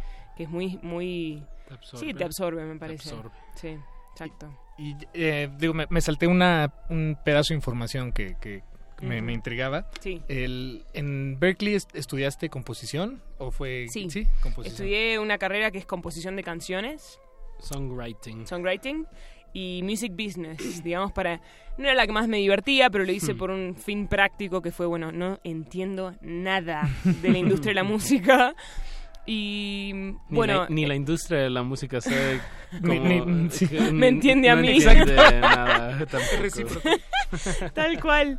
Y sí fue una carrera un poquito más aburrida en ese sentido porque, bueno, no es tan interesante. Eh, Teníamos clases de contaduría y, uy, y de leyes de la música. Pero bueno, a la, a- hoy en día agradezco haberla tomado porque entiendo eh, cuestiones básicas eh, de, de lo que es el, el publishing de, de las canciones, de lo que es un, un manager, un booking, un- todo eso hay que, bueno, todo lo que conlleva un rider en una gira, todas esas cuestiones que, que está bueno aprenderlas de antemano, bueno, cuanto antes mejor, así uno se sabe defender, ¿no?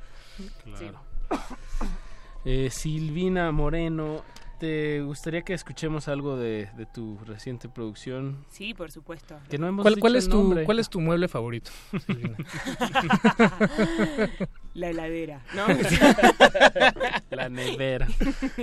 ah, claro, la nevera le dicen acá. No, no, no, de Eh, hecho no. El Aquí le decimos refrigerador, refrigerador. un poco Ah, más, sí, más aburrido.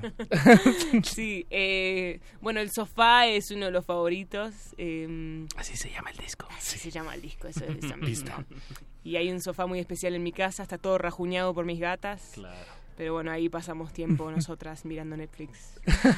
mi, mi favorito es la hamaca. ¿Sí? Creo que sí. ¿La Digo, hamaca? ¿Tu sí. mueble favorito? Y es el que menos uso, pero pero uf, cuando me echo en una hamaca me, ¿Tipo me hamaca siento- paraguaya? Como Sí, la que exactamente, cuelga. sí. Claro. Sí, está, sí. Está muy bien. A mí ma- me marea un poco. Ne- Necesito que esté quieta. Sí, sí, tengo un tema con el mareo. sí. Pues ya que estamos hablando de muebles, a mí mi ¿Cuál mueble favorito es la cama. Ah, Bueno, oh, bueno. perfecto. Bueno, nos Te- ganó, te nos ganó fuiste- a todos. Sí, sí, sí, te fuiste a lo fácil. La, la- la mataste, Apache. Sí. Silvina, pues eh, escuchemos el tema número 3. Sí. De, lo- bueno, tu nueva producción tiene 12 temas, pero ahorita estaremos escuchando algo en vivo. También. En lo que preparamos eso, pues escuchemos Frío en los pies, algo que quieras agregar de este tema. Bueno, Frío en los pies fue el primer single del, del disco, salió en marzo del año pasado y lo hice junto a Kevin Johansen. Que también eh, tiene una canción sobre la hamaca. La ama. Ah, es verdad. Sí, sí. Es verdad. Kevin, un gran artista, gran cantautor, un genio total y se sumó al disco con, con mucha alegría. Eso. La, la exper- ¿Él qué, eh, qué- qué hace aquí? ¿Voces? Le- Él me acompaña con sus frases bien Kevin, con esa voz grave que tiene y... Sí, sí. sí, sí, sí, sí. Y captó el mensaje muy rápido. La canción habla de, de una persona que le da miedo entregarse a una relación y la otra persona diciéndole, bueno, relájate. ya, nena, no tengas miedo. Y entonces Kevin cumple esa función de Ya, de- seductor. de la como- voz seductora. Sí, sí. eh, sí y, y tira frases en inglés. Así que estuvo muy bueno. Bien. Bien, pues ya quiero escuchar. Sí, me dejaré seducir por Kevin. Siempre lo he hecho. Escuchemos a Silvina Moreno y no le cambie porque seguimos aquí en Cultivo de ejercios.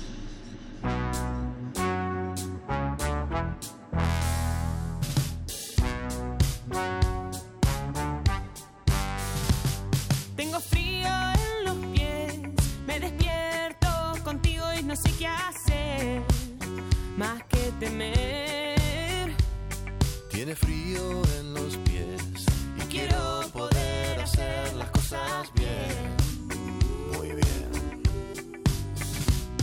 Confiarías en mí si dijera que en el fondo nunca, nunca supe amar a alguien así. No te quiero hacer sufrir, pero debo confesar que no es una hazaña fácil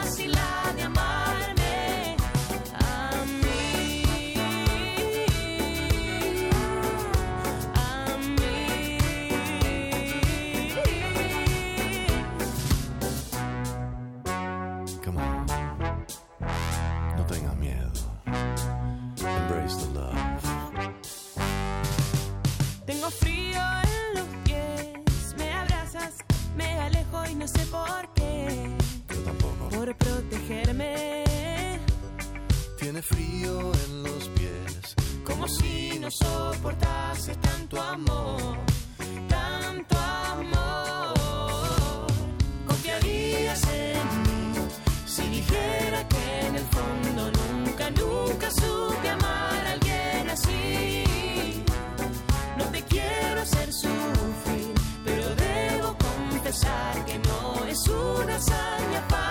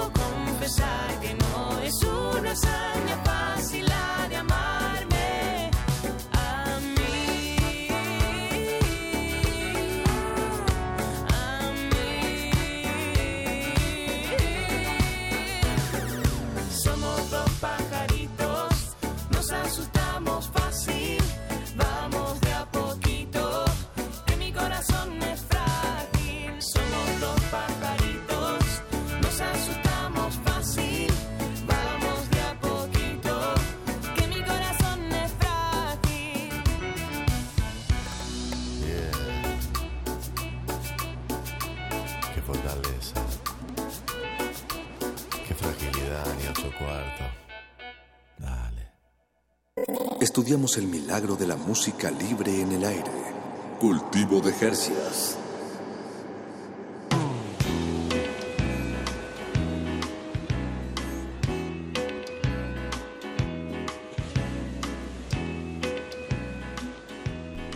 Estamos de regreso en Cultivo de Hercios, De la sección musical de resistencia modulada que transmite lunes y jueves de 9 a 10 de la noche aquí por las frecuencias de Radio UNAM 96.1 de FM. De Y- FM. Y, acabamos de escuchar Frío en los pies, un tema de Silvina Moreno con Kevin Johansen que nos acompaña esta noche desde Argentina, Silvina Moreno. Bienvenida, Silvina. Gracias. ¿Y qué te trae por acá? Bien. Tienes, tienes... En realidad, claro, desde Argentina parece que estoy en Argentina y que estamos conectados de alguna manera en holograma. Ah, sí. Eh, sí. em, bueno, te- hace bastante tengo el sueño de venir a México, de traer mi música y, y de... Hay mucha cantautora mujer también aquí y las ganas de, de venir a, a contagiarme un poco de eso y de entender también el público mexicano y la, hay mucha apertura también para, para música nueva. Así que bueno, un sueño que también se está cumpliendo de poder estar acá. Eh, ¿Vas a asistir a algún concierto tal vez? Sí, de hecho, ahora mismo me estoy yendo después de esto a ver a, algunas cantautoras, Silvana Estrada. Oh, wow, eh, Silvana Estrada está increíble. Sí, está increíble. De Jalapa. En lo de Bajo Circuito. Exacto, vamos todos. En Bajo Circuito va a estar Marisa Moore también. Exacto, Marisa Moore, Silvana Estrada y me está faltando una. Eh, ahí les digo. Eh, bajo circuito ahí en bastante cerca de aquí de Radio Nam. y Jazmín Solar. Jazmín Solar. Ellas tres, sí. Esto es en, bueno, es literalmente abajo del circuito interior, pero con Juan Escutia. entre San, la San Miguel, Chapultepec y la Condesa. Si no, chequenlo bajo circuito. Va a haber ahorita un, un concierto triple. Em, empieza a las 8, pero en realidad empieza a las 9. O sea, en realidad empieza como a las primera el proyecto. Pero Silvina, nosotros de aquí te, nos despedimos de ti en 15 minutos, pero no sin antes, pues que nos platiques más sobre, sobre tu producción, sofá, o, y de tus temas, pues de tu, de tu visión como, como cantautora de Argentina. Sí, ¿cómo salieron los temas? Eh, ¿Nacieron de una, digamos, de una de un solo esfuerzo y de, las ganas de, de, contar una sola cosa o más bien se fueron entretejiendo sin que lo pensaras. Exacto, fueron sumándose eh, en el momento en el que apareció Sony. Porque Sofá es el primer disco que saco con Sony Music. Eh, antes de ese disco venía con dos discos independientes y ellos me dijeron, bueno, nos encantaría que compongas mucho y que tengas mucho para, para muchas opciones para elegir. Entonces, de 20 ideas pasé 80. Eh, lo cual fue una... ¿80? Sí, no, no en poco tiempo, unos meses, pero igualmente estuve muy... Lo que le decimos en Argentina manija, que es como me, me puse como un cohete en la cabeza y salí volando. Y entonces... Eh, bueno, de esas 80 ideas elegimos las 12 que quedaron para el disco, que muestran como distintos lados míos, distintas facetas, distintas influencias. Y estuvo muy interesante el proceso de elegirlas, de darles a cada una una personalidad. Bueno, y en eso, en ese trabajo tuvo todo que ver el productor del disco, que es Edu Cabra, Eduardo Cabra, que es ah, visitante de Calle 13. Ah, Calle 13 claro. Eh, un productorazo y fue, un, fue muy divertido el proceso de hacerlo. Eh, músicos muy talentosos. Em, y bueno, se grabó en Buenos Aires, se grabó en Puerto Rico y se mezcló en Nueva York. Así que todo vuelve al, volví a Nueva York, pero me acuerdo de llegar a Nueva York a mezclar mi tercer disco y decir, bueno, vuelvo a esta ciudad eh, en otros términos. Exacto, los tuyos. Exacto, eso, estuvo, eso fue lindo, fue muy lindo. Y el, el, el, sofá como, digo, siempre el título de, de, un álbum de alguna manera, aunque sean muchos momentos, pues también como que engloba alguna idea. que ¿Qué, se, está recostando en este sofá? O sea, ¿cómo están las canciones con respecto a este sofá? Bueno, el sofá para mí representa un lugar desde, de, no solo de comodidad de la casa de uno, pero desde donde uno puede ser vulnerable y fluir y ser quien uno es sin, sin tener que ser social, ni, ni actuar, ni, ni, ni pensar lo que uno dice. Entonces, muchas de estas canciones salieron de una necesidad de intentar ser lo más sincera posible. real. Claro, con mis letras y con poder contar las historias sin filtro. Em, entonces de, ahí salió el nombre, digamos. Y también porque había un sofá en el estudio que era asesino, porque cada vez que uno se sentaba en ese sofá se queda dormido. sí. Pues Silvina Moreno, ¿te parece si nos interpretas un tema en vivo que, que le regales a nuestra audiencia música en vivo, aquí en, tu voz y en la guitarra? ¿Qué vas a interpretar? Bueno, esta canción se llama Será una estupidez y es como una gran verborragia que salió del sofá. Oh, perfecto. Bueno, pues están escuchando Radio NAM, esto es totalmente en vivo. Silvina Moreno, son todas tuyas las frecuencias. Cultivo de ejercicios.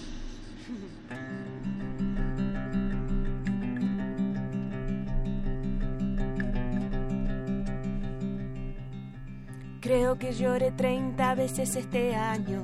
No sé si me gusta tanto el cambio. Odio el tráfico sudamericano. Idealizo los años universitarios.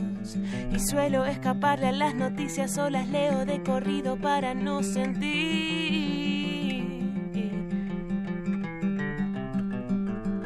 Siempre me molestan mis derrotas en Nintendo Vengo de un pueblo cheto, fresa y gomelo. No elegí dónde nacer ni en qué momento. Lo que importa es lo que me sale de adentro. Crecí entre mujeres que me enseñan a defender esta voz. Mi voz, mi Por ti no tengo que ser perfecta, sé que alcanza con ser honesta. Por este mismo sueño juntos vamos, me elegiste como soy sin reclamos y así todo te enamoré. No sé muy bien ni cómo ni por qué, soy una eterna agradecida. Eres un regalo a mi caótica vida.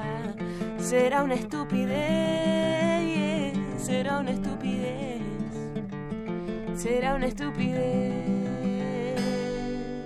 Todo el tiempo siento que no encajo en ningún lado. De adolescente siempre me gustó un tarado. Hice un video que un poco me avergüenza. Rubia rodando en la cama, demasiado coqueta. Religión, dinero, sexo y placer aún generan culpa y no entiendo para qué. No entiendo para qué. Odio el insomnio siempre tan inoportuno. No sé lidiar con niños, yo me siento uno. Sobreactúo para ocultar esto que siento. Y le tengo pánico, paso del tiempo. Y estoy horas en internet mirando besos de películas por diversión. No te asustes con esta última confesión. Por ti no tengo que ser perfecta. Sé que alcanza con ser honesta. Por este mismo sueño juntos vamos. Me elegiste como soy sin reclamos. Y así todo te enamoré. No sé muy bien ni cómo ni por qué. Soy una eterna agradecida. Eres un regalo a mi caótica vida. Será una estupidez. Será una estupidez.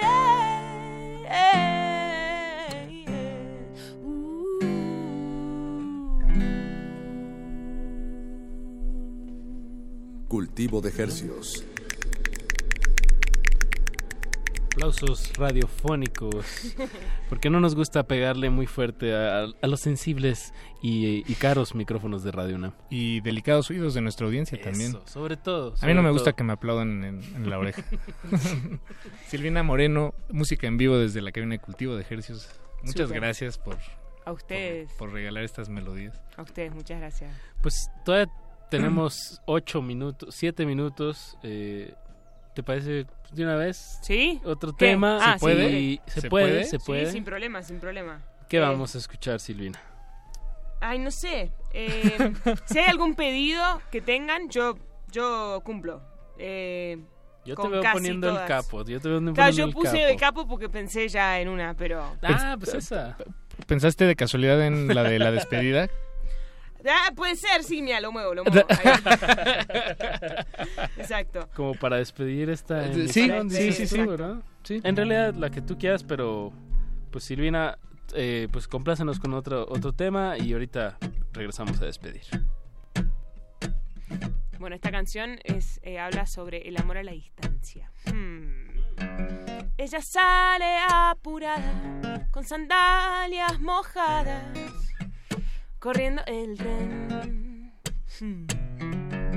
Ella sabe que mañana es el último día mm, que tendrá con él. No se permite llorar, no se permite ni quejar, papá, papá, para, papá. Quiere tener la suerte de sentirse fuerte o aparentar. Nunca en su vida le rezó a nadie, pero al cielo miró. Si hay una que, que pueda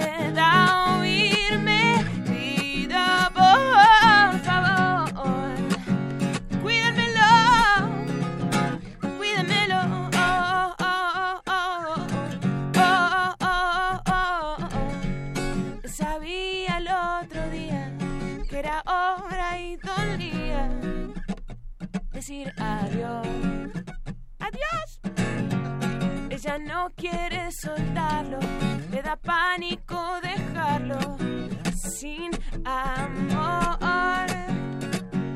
No se permite llorar, no se permite ni quejar. Papá, papá, para, para, papá. Quiere tener la suerte de sentirse fuerte o aparentar. Nunca en su vida le rezó a nadie, pero al cielo miró.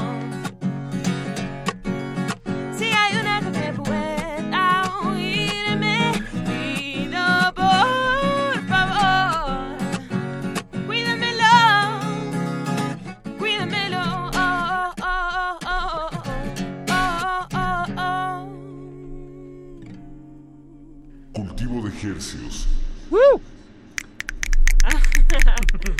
Sí, ahí va, ahí va. Buenísimo. Muchas gracias. Gracias, a ti, chicos, Silvina. Gracias.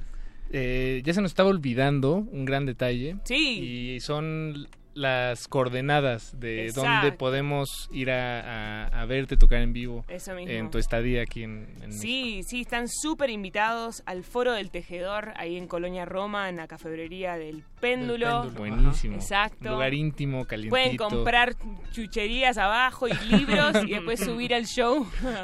es el miércoles 14 de marzo a las 20.30.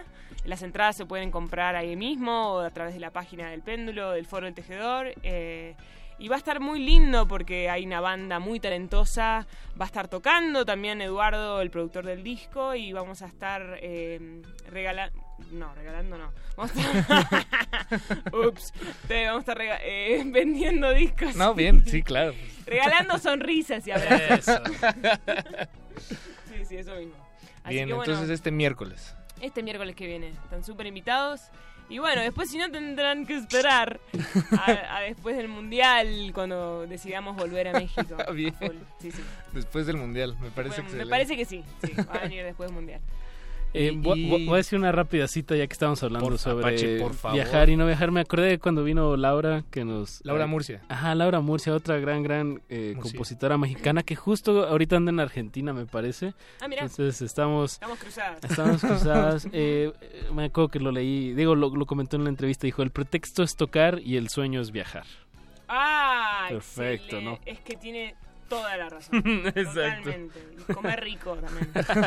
Sí, sí. Eso va con el viajar también. Sí, sí, ¿Has sí. comido rico? Estos- Muy rico, de hecho venimos ahora de una taquería que encontramos ahí, encontramos y espectacular, muy rico. Eh, acá se come muy bien y, en Argentina nunca he ido, y en pero... Argentina también se come muy bien, pero lo que tiene eh, por lo menos la Ciudad de México es que el acceso a comida de manera rápida, que sea Mm. rica y sana, es, es más es más común. Sana entre O sea, comillas, ¿no? mucha ustedes porque son de acá, ¿no? ustedes porque son de acá. Pero encontrar un jugo fresco, por ejemplo, Ya, recién ya, ya. exprimido, eso no se da en todas las ciudades, yo para que sepan. Que no, no es tan fácil como, pare- como parece. Así que Entonces, nada, pero- lo valoro mucho. Bueno, pero un choripán, digo, toma su tiempo, pero yo también siempre lo, lo. Súper sano, súper sano. Sí, no, un choripán obviamente es un buen, una buena competencia. Sí, sí, sí, obviamente, si tenemos comida rica nosotros también. ¿Podrías repetir dónde, eh, cuándo es el, el día del tejedor, en el Bien. foro del tejedor? Es el miércoles 14 de marzo, es a las 20-30 horas, en el Foro del Tejedor, ahí en Colonia Roma, en la cafebrería del Péndulo. Eh, y también pueden entrar en mis redes sociales, ahí Exacto. yo siempre estoy taladrando con información. En Instagram soy Silvina Música, en Twitter Silvina Música, y en Facebook me buscan Silvina Moreno, Y ponen me gusta a la página, y ahí yo estoy tocando y hablando y, tirando chistes. Perfecto, pues Buenísimo. muchísima Bueno, suerte gracias, en, lo- en los Gracias, 10 días que te quedan aquí en el territorio mexicano y bueno, avisa cuando, cuando estés de regreso por acá. Por favor. Mucha suerte en tu presentación del próximo miércoles en el Foro del. Tejedor y Paco, pues no nos queda más que despedir. Más que despedir y agradecer, eh, infinitas gracias a, Gracias a ustedes. a, a ti, a todo el equipo de Sony que, que hizo esto posible también, equi- a Radio UNAM, eh, a Eduardo Luis Hernández Hernández, que hoy renunció a su trabajo. A otro Eh, trabajo. A otro trabajo, no, a este nunca Porque va a esto, renunciar. esto ni es trabajo para él. No, no, no, esto no es, esto es Yo puro, veo puro no- goce. Yo nomás lo veo subiendo historias de No, Instagram. él está contentísimo. Qué bueno que renunciaste a ese trabajo que, que te hace tan infeliz, amigo. y ah, bueno, gracias a todo el equipo de producción, a Radio UNAM. Quédense en sintonía porque Glaciares se va a poner muy loco, como siempre, esta noche. De 10 a 11 continuación. de la noche, no le cambie, déjese acompañar por resistencia modulada. Se despiden de estos micrófonos Apache o Raspi. Y Paco de Pablo, buenas noches. Vámonos. Resistencia modulada. Universidad Nacional Autónoma de México. La Universidad de la Nación.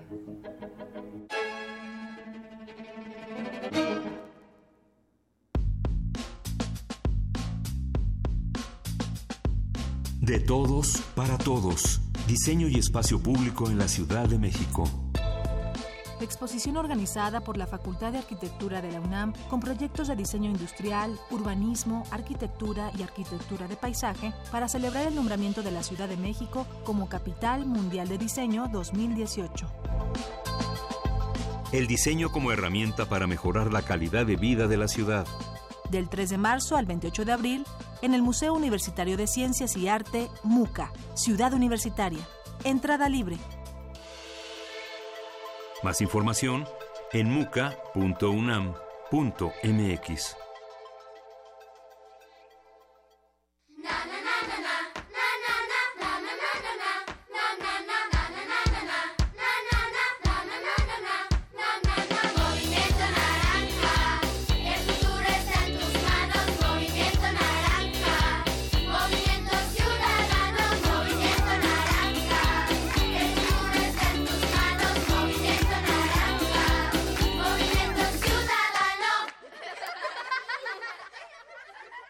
Movimiento Ciudadano. Yo sí quiero un México donde la inseguridad y la violencia se ataquen con la mejoría de las condiciones de vida y de trabajo, y no con una guerra. donde se respete la legalidad, donde se respeten los derechos humanos, se fortalezcan las instituciones y no haya contubernio entre las autoridades y los delincuentes. Y es el proyecto de nación por el que un equipo de ciudadanos libres, empresarios, académicos, intelectuales y todo el equipo de Morena ya estamos trabajando. Juntos haremos historia. Morena, la esperanza de México. En noticias de último momento, se ha descubierto que a los mexicanos nos ataca una epidemia silenciosa desde hace décadas. Expertos advierten que esta patología confunde la mente. Se ha demostrado que los mexicanos padecemos un fuerte caso de desinformación. Sus síntomas van desde difundir noticias falsas hasta creer cualquier cosa que aparece en internet. Afortunadamente la cura está en ti. El voto informado es el antídoto para rescatar nuestra democracia. Por eso, duda, cuestiona, infórmate, verifica. Con participación todo funciona. Instituto Electoral Ciudad de México. Obras de siete jóvenes artistas que reflexionan sobre el capitalismo y su relación con las emociones de los individuos. Sus trabajos nos invitan a construir y reconstruir nuestra educación sentimental con un punto de vista crítico. Radio UNAM te invita a la exposición Notas para una educación económico-sentimental. Una crítica a los sistemas de producción económicos y políticos. Hasta el 18 de marzo.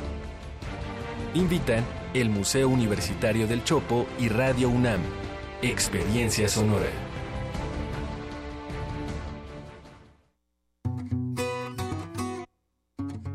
Para tener el México que queremos hay que decidir. Para poder decidir tenemos que participar. Y para participar hay que recoger nuestra credencial para votar. Recuerda que el 16 de abril es la fecha límite para recoger tu credencial en el módulo del INE donde hiciste el trámite. Porque mi país me importa, yo ya estoy listo para votar en las próximas elecciones. Instituto Nacional Electoral, INE. Entonces, ¿qué? ¿Te vas a seguir haciendo? ¿Vas a seguir permitiendo que todos estos políticos mediocres y corruptos... Sí, eso. Sigan haciendo lo que se les da la gana con nuestras vidas. ¿Te vas a quedar cómodo en tu casa ese domingo tan importante? Mientras estos tipejos siguen violando una y otra vez tus derechos. De una vez te digo. Que yo no. Pásate a la izquierda. Todo México se está pasando a la izquierda. El PT te acompaña. El PT te empodera. El PT está de tu lado. México se define entre ir hacia atrás o ir hacia adelante. entre movernos por el enojo que destruye o ser motivados por la experiencia que construye. Ir hacia atrás es cancelar la educación de calidad. Ir hacia adelante es hacer del conocimiento nuestra fuerza. Ir hacia atrás es perdonar a los criminales.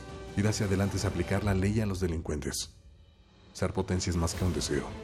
Es trabajar para que cada familia cumpla sus sueños. El camino es hacia adelante. Lo mejor está por venir. PRI. Dejar huella en cada aula de la UNAM es un deber de un verdadero Puma. Deja tu huella y apoya Fundación UNAM a de cara a miles de universitarios. Súmate 5340-0904 o en www.funam.mx. Contigo hacemos posible lo imposible.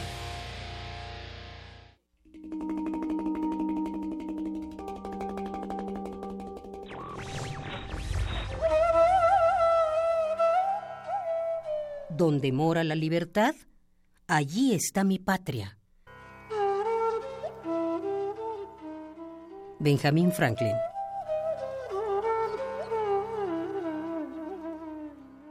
Radio UNAM. A bordo de la nave de la Resistencia existe una habitación que nunca se abre. Excepto la última hora del último día de la semana. Ahí- Ahí vamos a reírnos del mundo, a demoler los muros con canciones, a bailar en la posición que queramos. Todos eligen la música, todos la disfrutan. Todos la bailan. El Buscapiés. Tú eres el alma de esta fiesta. Viernes, 22 horas. Por el 96.1 de FM. Radio UNAM.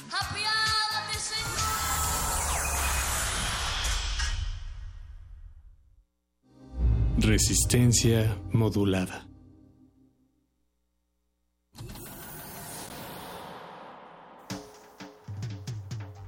Congelamos la noche sobre las bocinas para que cristalice en tus oídos. Fractalizamos los sonidos para tender puentes imaginarios. Glaciares. Túneles infinitos para el fin del mundo. Abuelita, soy su nieto. Nothing can stop me, abuela. One day I'll have to put it all alone at the beginning of the hill.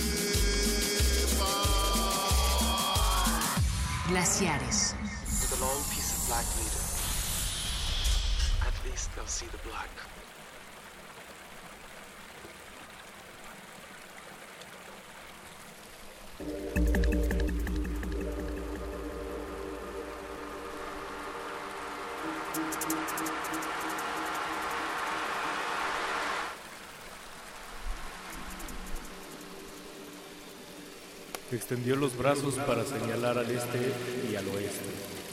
Nos miramos. Sus ojos contenían una pregunta. ¿Y qué me dices de esto? inquirió, animándome a meditar sus palabras. No supe qué responder. ¿Sabes que puedes extenderte hasta el infinito en cualquiera de las direcciones que he señalado? prosiguió. ¿Sabes que en un momento puede ser la eternidad? Esto no es una adivinanza, es un hecho.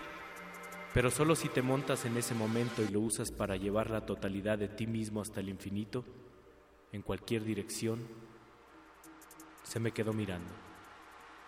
Antes no tenías este conocimiento, dijo sonriendo. Ahora es tuyo. Te lo he dado.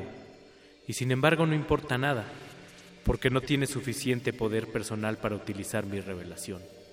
Pero si lo tuvieras, Solo mis palabras serían el medio para que acorralaras toda tu, tu totalidad y sacaras la parte que manda de estos límites que la contienen. Relatos de poder, Carlos Castaneda.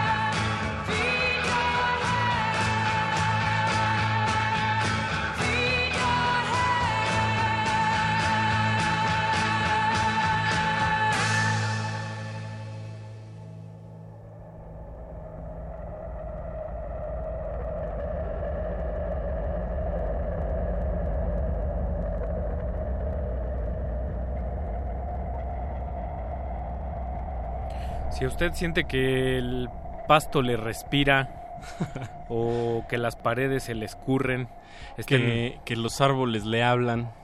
o que aparecen pequeños conejos degollados en los sueños. Está en la sintonía correcta. Bienvenidos una vez más a Glaciares, un Glaciares enteogénico. Mauricio Orduña. Ricardo Pineda, aquí a mi derecha. ¿Cómo estás, Ricardo? Pues alucinado, dijera nuestro amigo Yair. Sí. Ah, Yair, el de la academia. Ya el de la academia. decir quién, quién Ah, Yair. ¿verdad? Ese nada más lo Claro, los, claro. los fans de TV Azteca. pues el Glaciares de esta noche se lo dedica a los enteógenos, el alimento del espíritu. La a- carne de Dios. La carne de Dios, eh, como se le conoce comúnmente, vulgarmente al, al jicuri. Eh, plantas mágicas, plantas de poder, plantas místicas de México. Plantas Eh, medicinales también.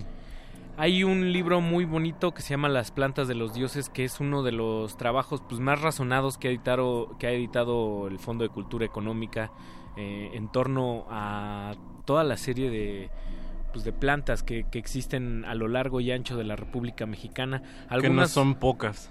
Algunas con fines ritualísticos, otras en peligro de extinción, algunas endémicas eh, y que de alguna manera pues alteran la realidad, alteran la percepción del espacio y, y del tiempo y que hacen tener un conocimiento de uno mismo y de los demás, del exterior, eh, a partir de, pues, de estas distorsiones, Mau.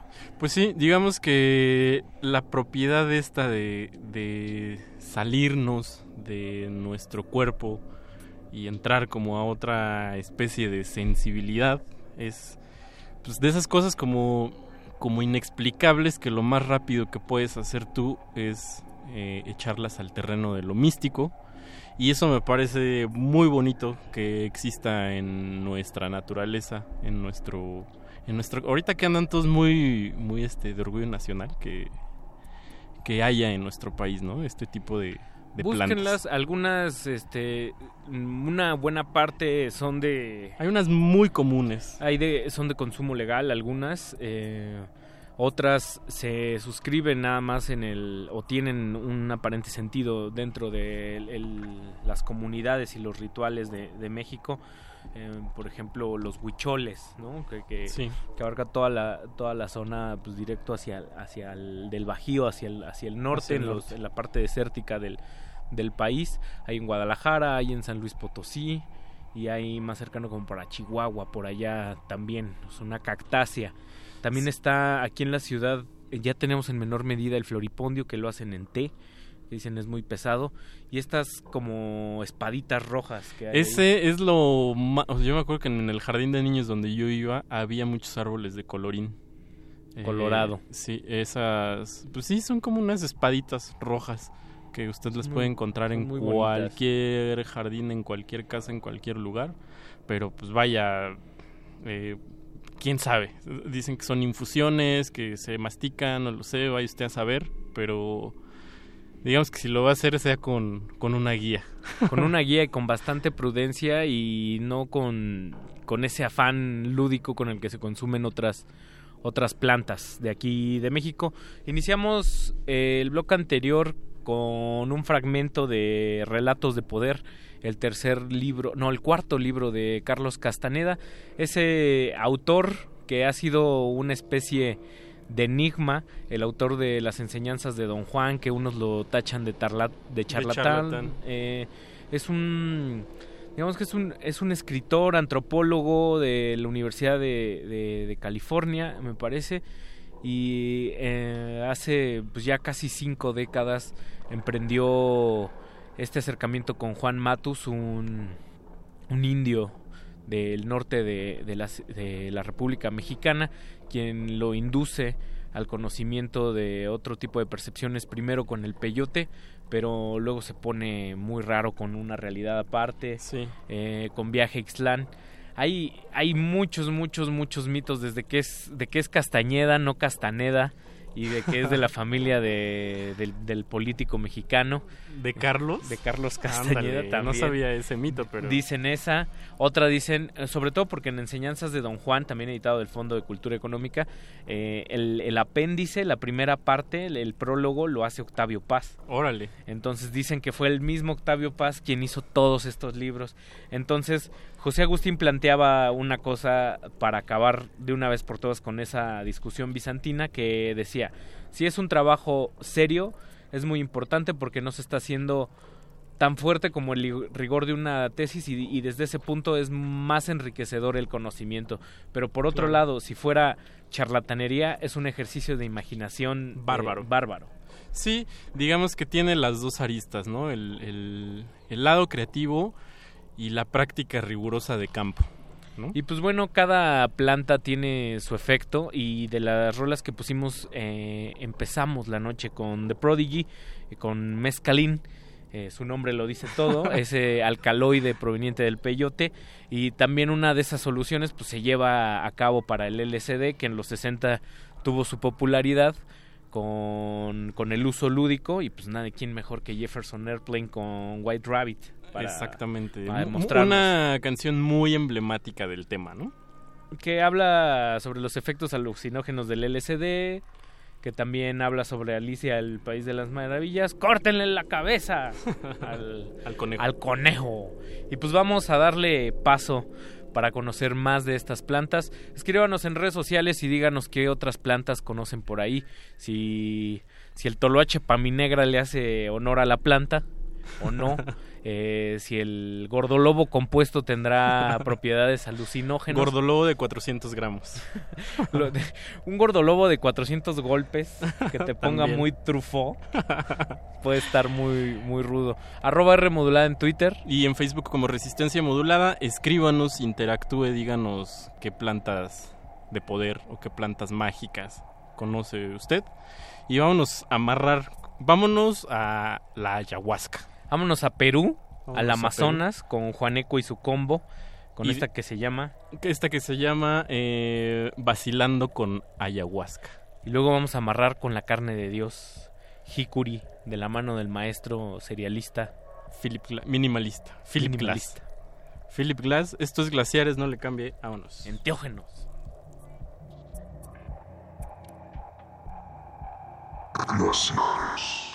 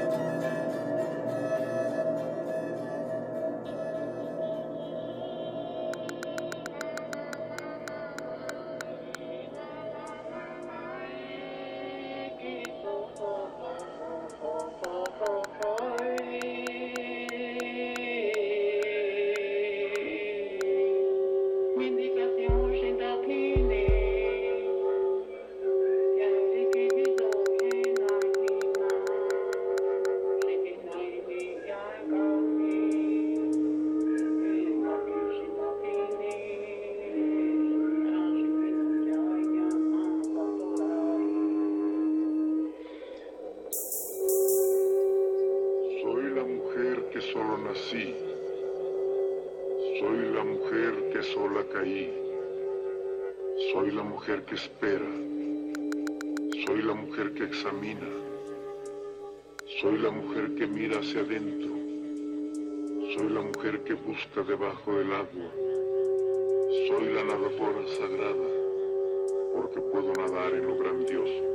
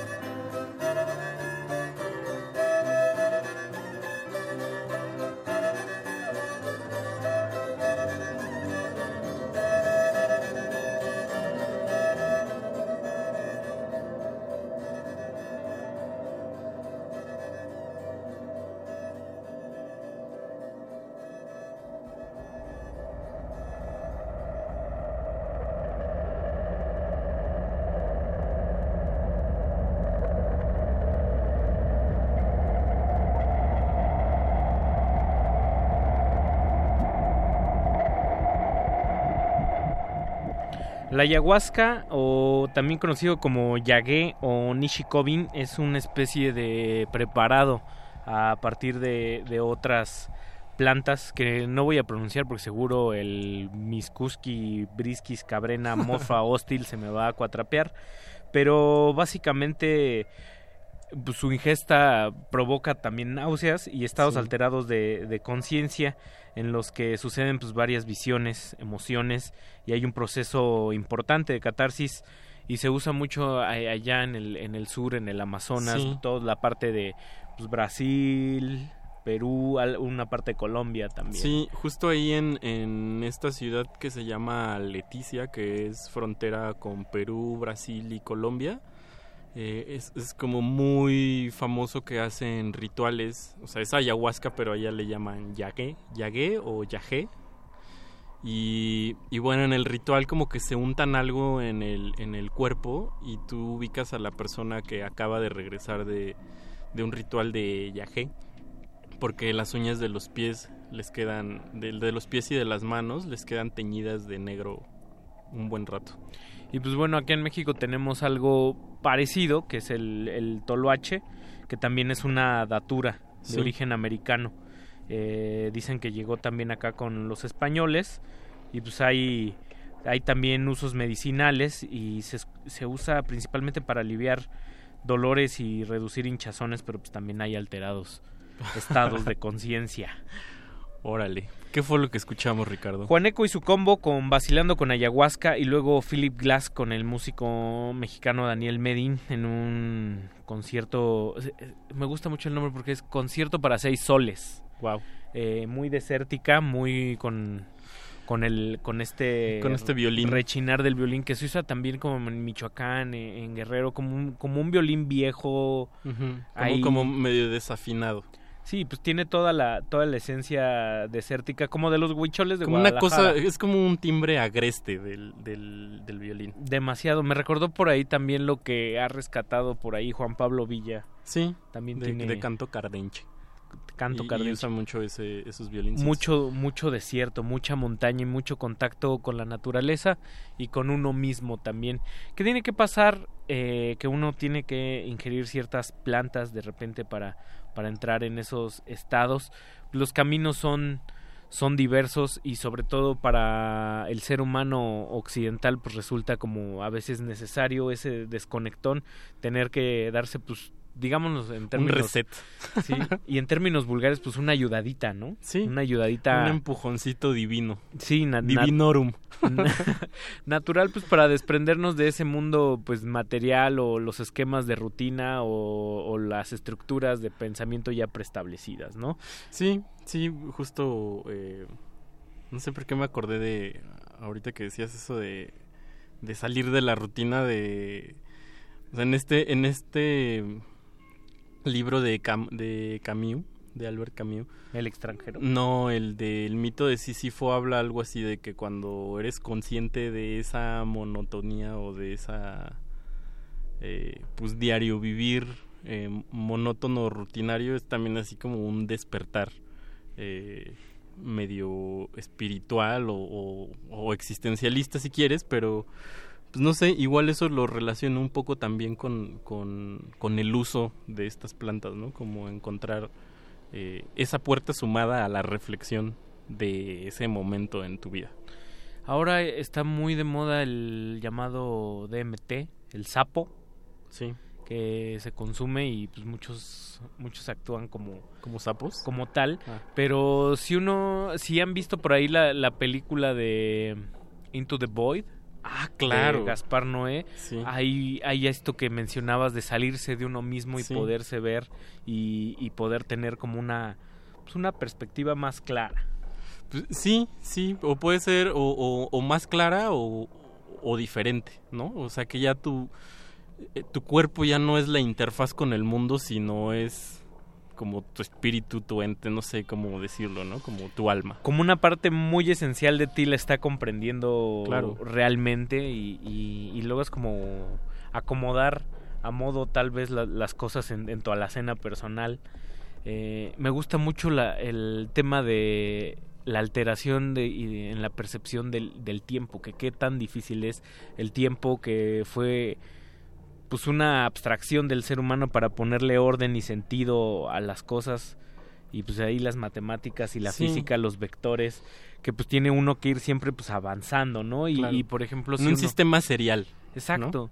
Y, y está muy curioso ver esa percepción y, y esa estructura en el plano occidental y, y viajar de repente a, a hacia Oriente y ver que la percepción del tiempo no es precisamente serial serial sino es como expansiva como, Sí. como una espiral Ajá, o, o es, eh, obedece a como a un ciclo muy establecido. Y pues eso repercute a veces también en, en el desarrollo de las culturas modernas, o sea, la, la japonesa o la china en, en, en particular, esta percepción circular pues integra que de- de- desde chicos la muerte no es algo malo, no es algo Sí, tan ¿no? doloroso, sino es una especie de ciclo natural que en esencia así Claro. es, entonces pues, las caricaturas de los japoneses por eso a veces son tan violentas y Sí. no hay problema o, o tocan la muerte de forma más natural y aquí nos da un miedo tremendo por el apego. Sí, pero también yo creo que es como por nuestra nuestra tradición judeo-cristiana. Totalmente. ¿No? Porque si nos vamos, digamos, ahora sí que como que a las tradiciones meso como o sea, antes de la colonia, o sea, sí había otra percepción distinta o, o otro concepto de la muerte. Y por ahí nos comentaba el querido Apache que justamente una corrección, la carne de Dios son los niños santos, ¿no? Sí, Eh, son los- los hongos. Los hongos, la psilocibina. Que, que ahí sí nos ponemos estrictos. Eh, ya me acuerdo de mis clases de, de biología en la prepa. Entonces existe, ahí ya no son plantas, ¿no? Los hongos. Ya es otro... Es el reino fungi. Exactamente, o sea, existe el reino animal, el vegetal y los hongos. Pues bueno, los hongos viven, este, son primos del huitlacoche, por ejemplo, de los champiñones, de las setas, de... ¿Qué, qué otro hay de estos comestibles? Son los Eh, champiñones, las setas, Eh, los lo- hongos. lo- si ya te quieres poner muy, muy high, los, los portobelos. Eso, eso. El portobelo siempre no sé por qué me he pensado que es este... Carne disfrazada. y pues bueno, vámonos con una droga bastante poderosa que es de efecto... De efecto muy corto pero potente, que es la salvia. La salvia y después vamos a... Uy.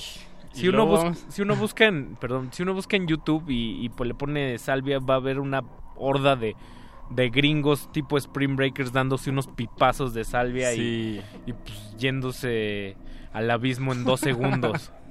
Como si les dieran un batazo y se comportaran Sí. como niño de dos años. Pues vamos a vamos con el siguiente bloque. Ahí les tenemos una sorpresilla. Esto Pues, es glaciares. De antemano una disculpa si resulta muy hostil, pero si una canción define un, un poco cómo es el efecto de la salvia, que, es- que ha de ser como un pequeño infiernillo de, de ida y de regreso, es esta canción de Gorgonite. Dorks que se llama, pues nada más se llama Salvia Mind Blast, como algo así como explosión mental de la salvia. Ándale. Está muy agreste, así que... O sea, digamos que con Philip Glass tuvimos un una guía, ¿no? Un viaje con guía. Aquí hágale como pueda y puede que sea un mal viaje. Ya me, ¿no? los, ya me los espantaste, Mao. no, pero súbanle. De igual va a regresar, o sea, lo va a disfrutar. Vámonos.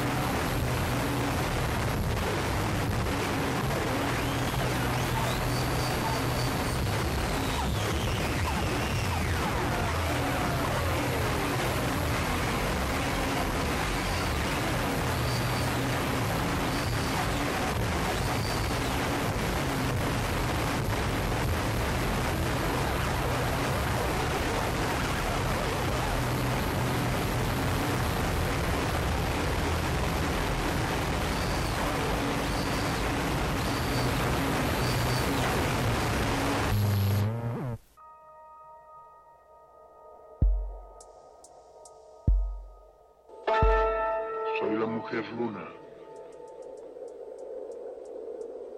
Soy la mujer que vuela. Soy la mujer aerolito. Soy la mujer constelación Guarache. Soy la mujer constelación Bastón. Soy la mujer estrella. Dios, porque vengo recorriendo los lugares desde su origen. Soy la mujer de la brisa. Soy la mujer rocío fresco. Soy la mujer del alba. Soy la mujer del crepúsculo. Soy la mujer que brota. Soy la mujer arrancada. Soy la mujer que llora. Soy la mujer que chifla. Soy la mujer que hace sonar. Soy la mujer tamborista. Soy la mujer trompetista. Soy la mujer violinista. Soy la mujer que alegra. Porque soy la payasa sagrada.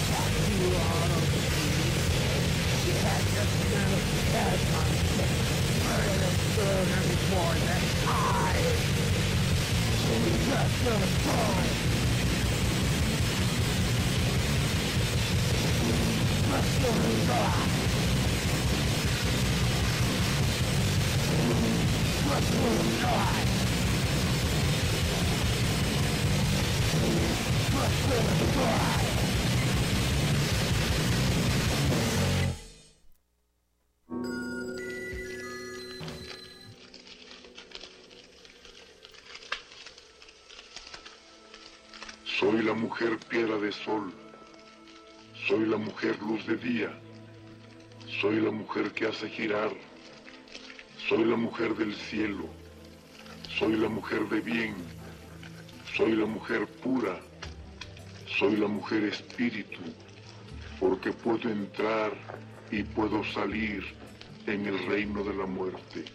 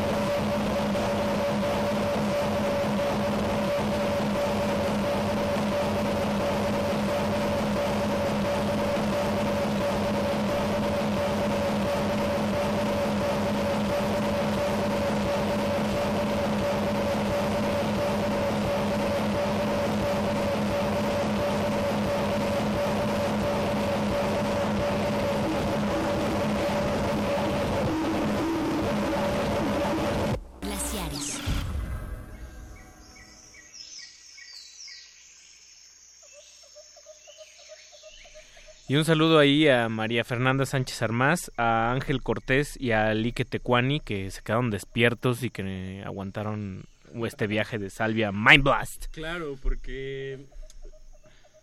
Porque. Porque no me prenden el micrófono. claro, porque digamos que este que fue el mal viaje. eh, pues digamos que la razón nos regala eh, el bonito obsequio del simulacro, ¿no? Entonces, si no le quieres consumir, pues puedes escuchar estos cuates y, y te malvibras horrible. Ya te das, ya te das una idea. te das una idea de más- lo que puede ser. Que siempre se recomienda eso, ¿no? Eh, el, el consumo de, de enteógenos, eh, de plantas eh, de poder, plantas medicinales de, de México siempre debe hace- hacerse pues con un uso pleno de, de conciencia, un abandono, una ausencia de, de miedo. Si usted duda mucho, mejor no. Sí. ¿No? Sí, claro. Si, si duda, no. Y sobre todo que tiene que haber, ante todo, pues una, una guía. Y aquí en México hay bastantes guías. Seguramente también hay charlatanes como el Como Hare Krishna todo, de los sí, Beatles. claro. Este, El, ¿Cómo se llamaba? El maraja. No, el maraja. El marajá de No, Pocahú. no, no, era el. Ay, ¿cómo se llamaba? Bueno, ahorita me acuerdo. el, bueno, el, el punto el punto es Te dejó muy mal. Sí, esta- es que el este tema. es que mira es de- como si Aaron Dillaway hubiera tenido una pesadilla o se hubiera levantado todavía más. que ya es de decir ya- algo. Sí. Que, díjole, de entrada se llaman Gorgonized Dorks. y la rola sal- Salvia Mind Blast, que es como salvia, mal viaje, algo, lo que sea. Sí.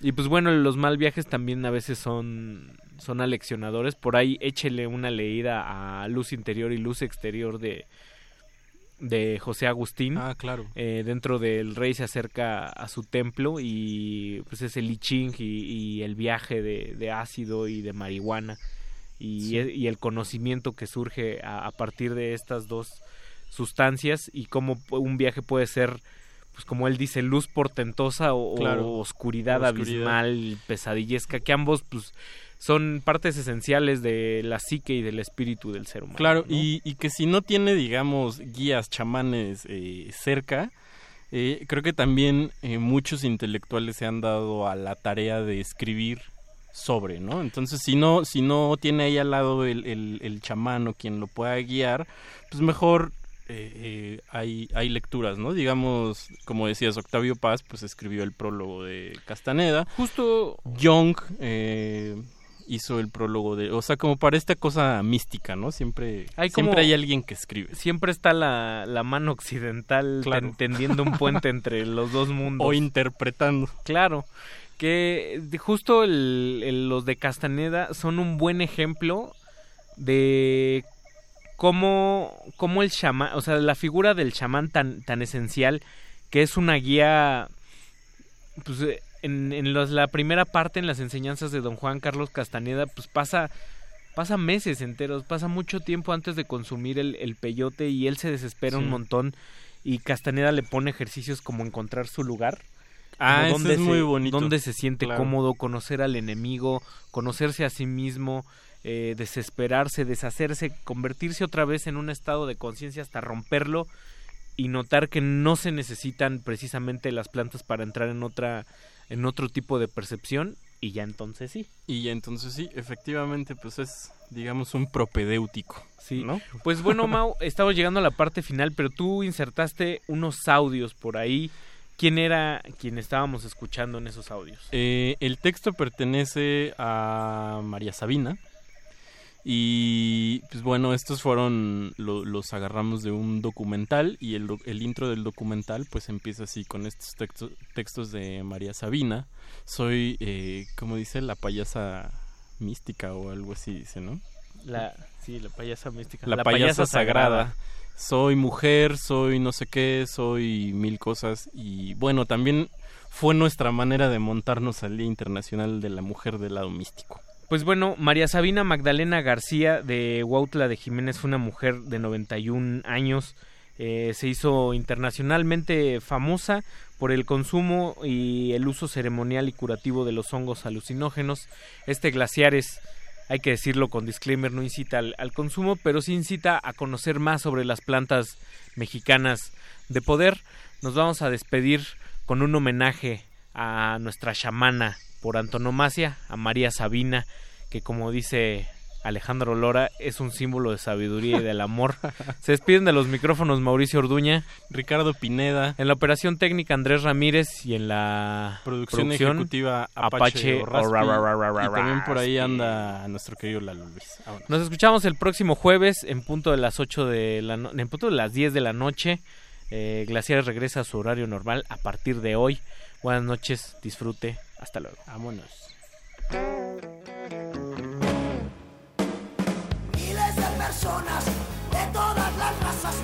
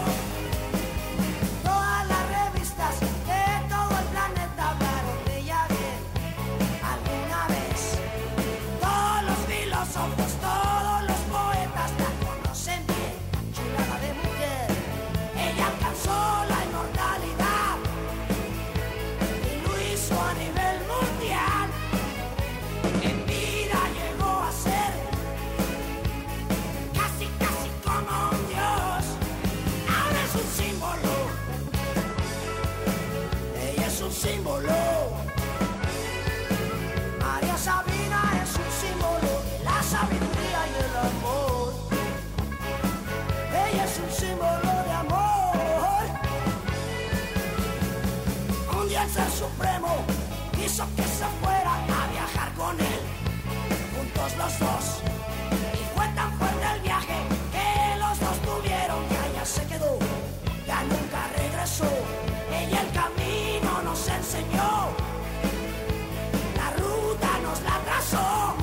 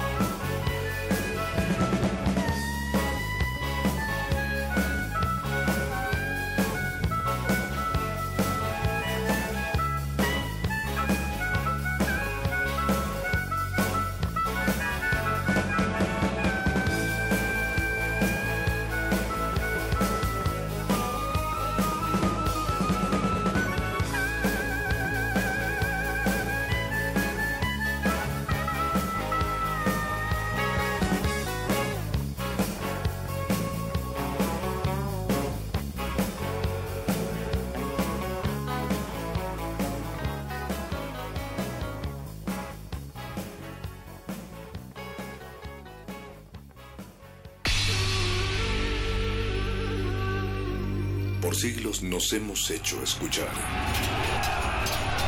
Nacimos como parte de esa inmensa mayoría. Hablar, Escuchar. debatir, proponer, cuestionar. Está en nuestra naturaleza. instrumentos de conciencia de nuestro Usamos el sonido porque atraviesa obstáculos. Muros, fronteras. Nosotros somos la resistencia.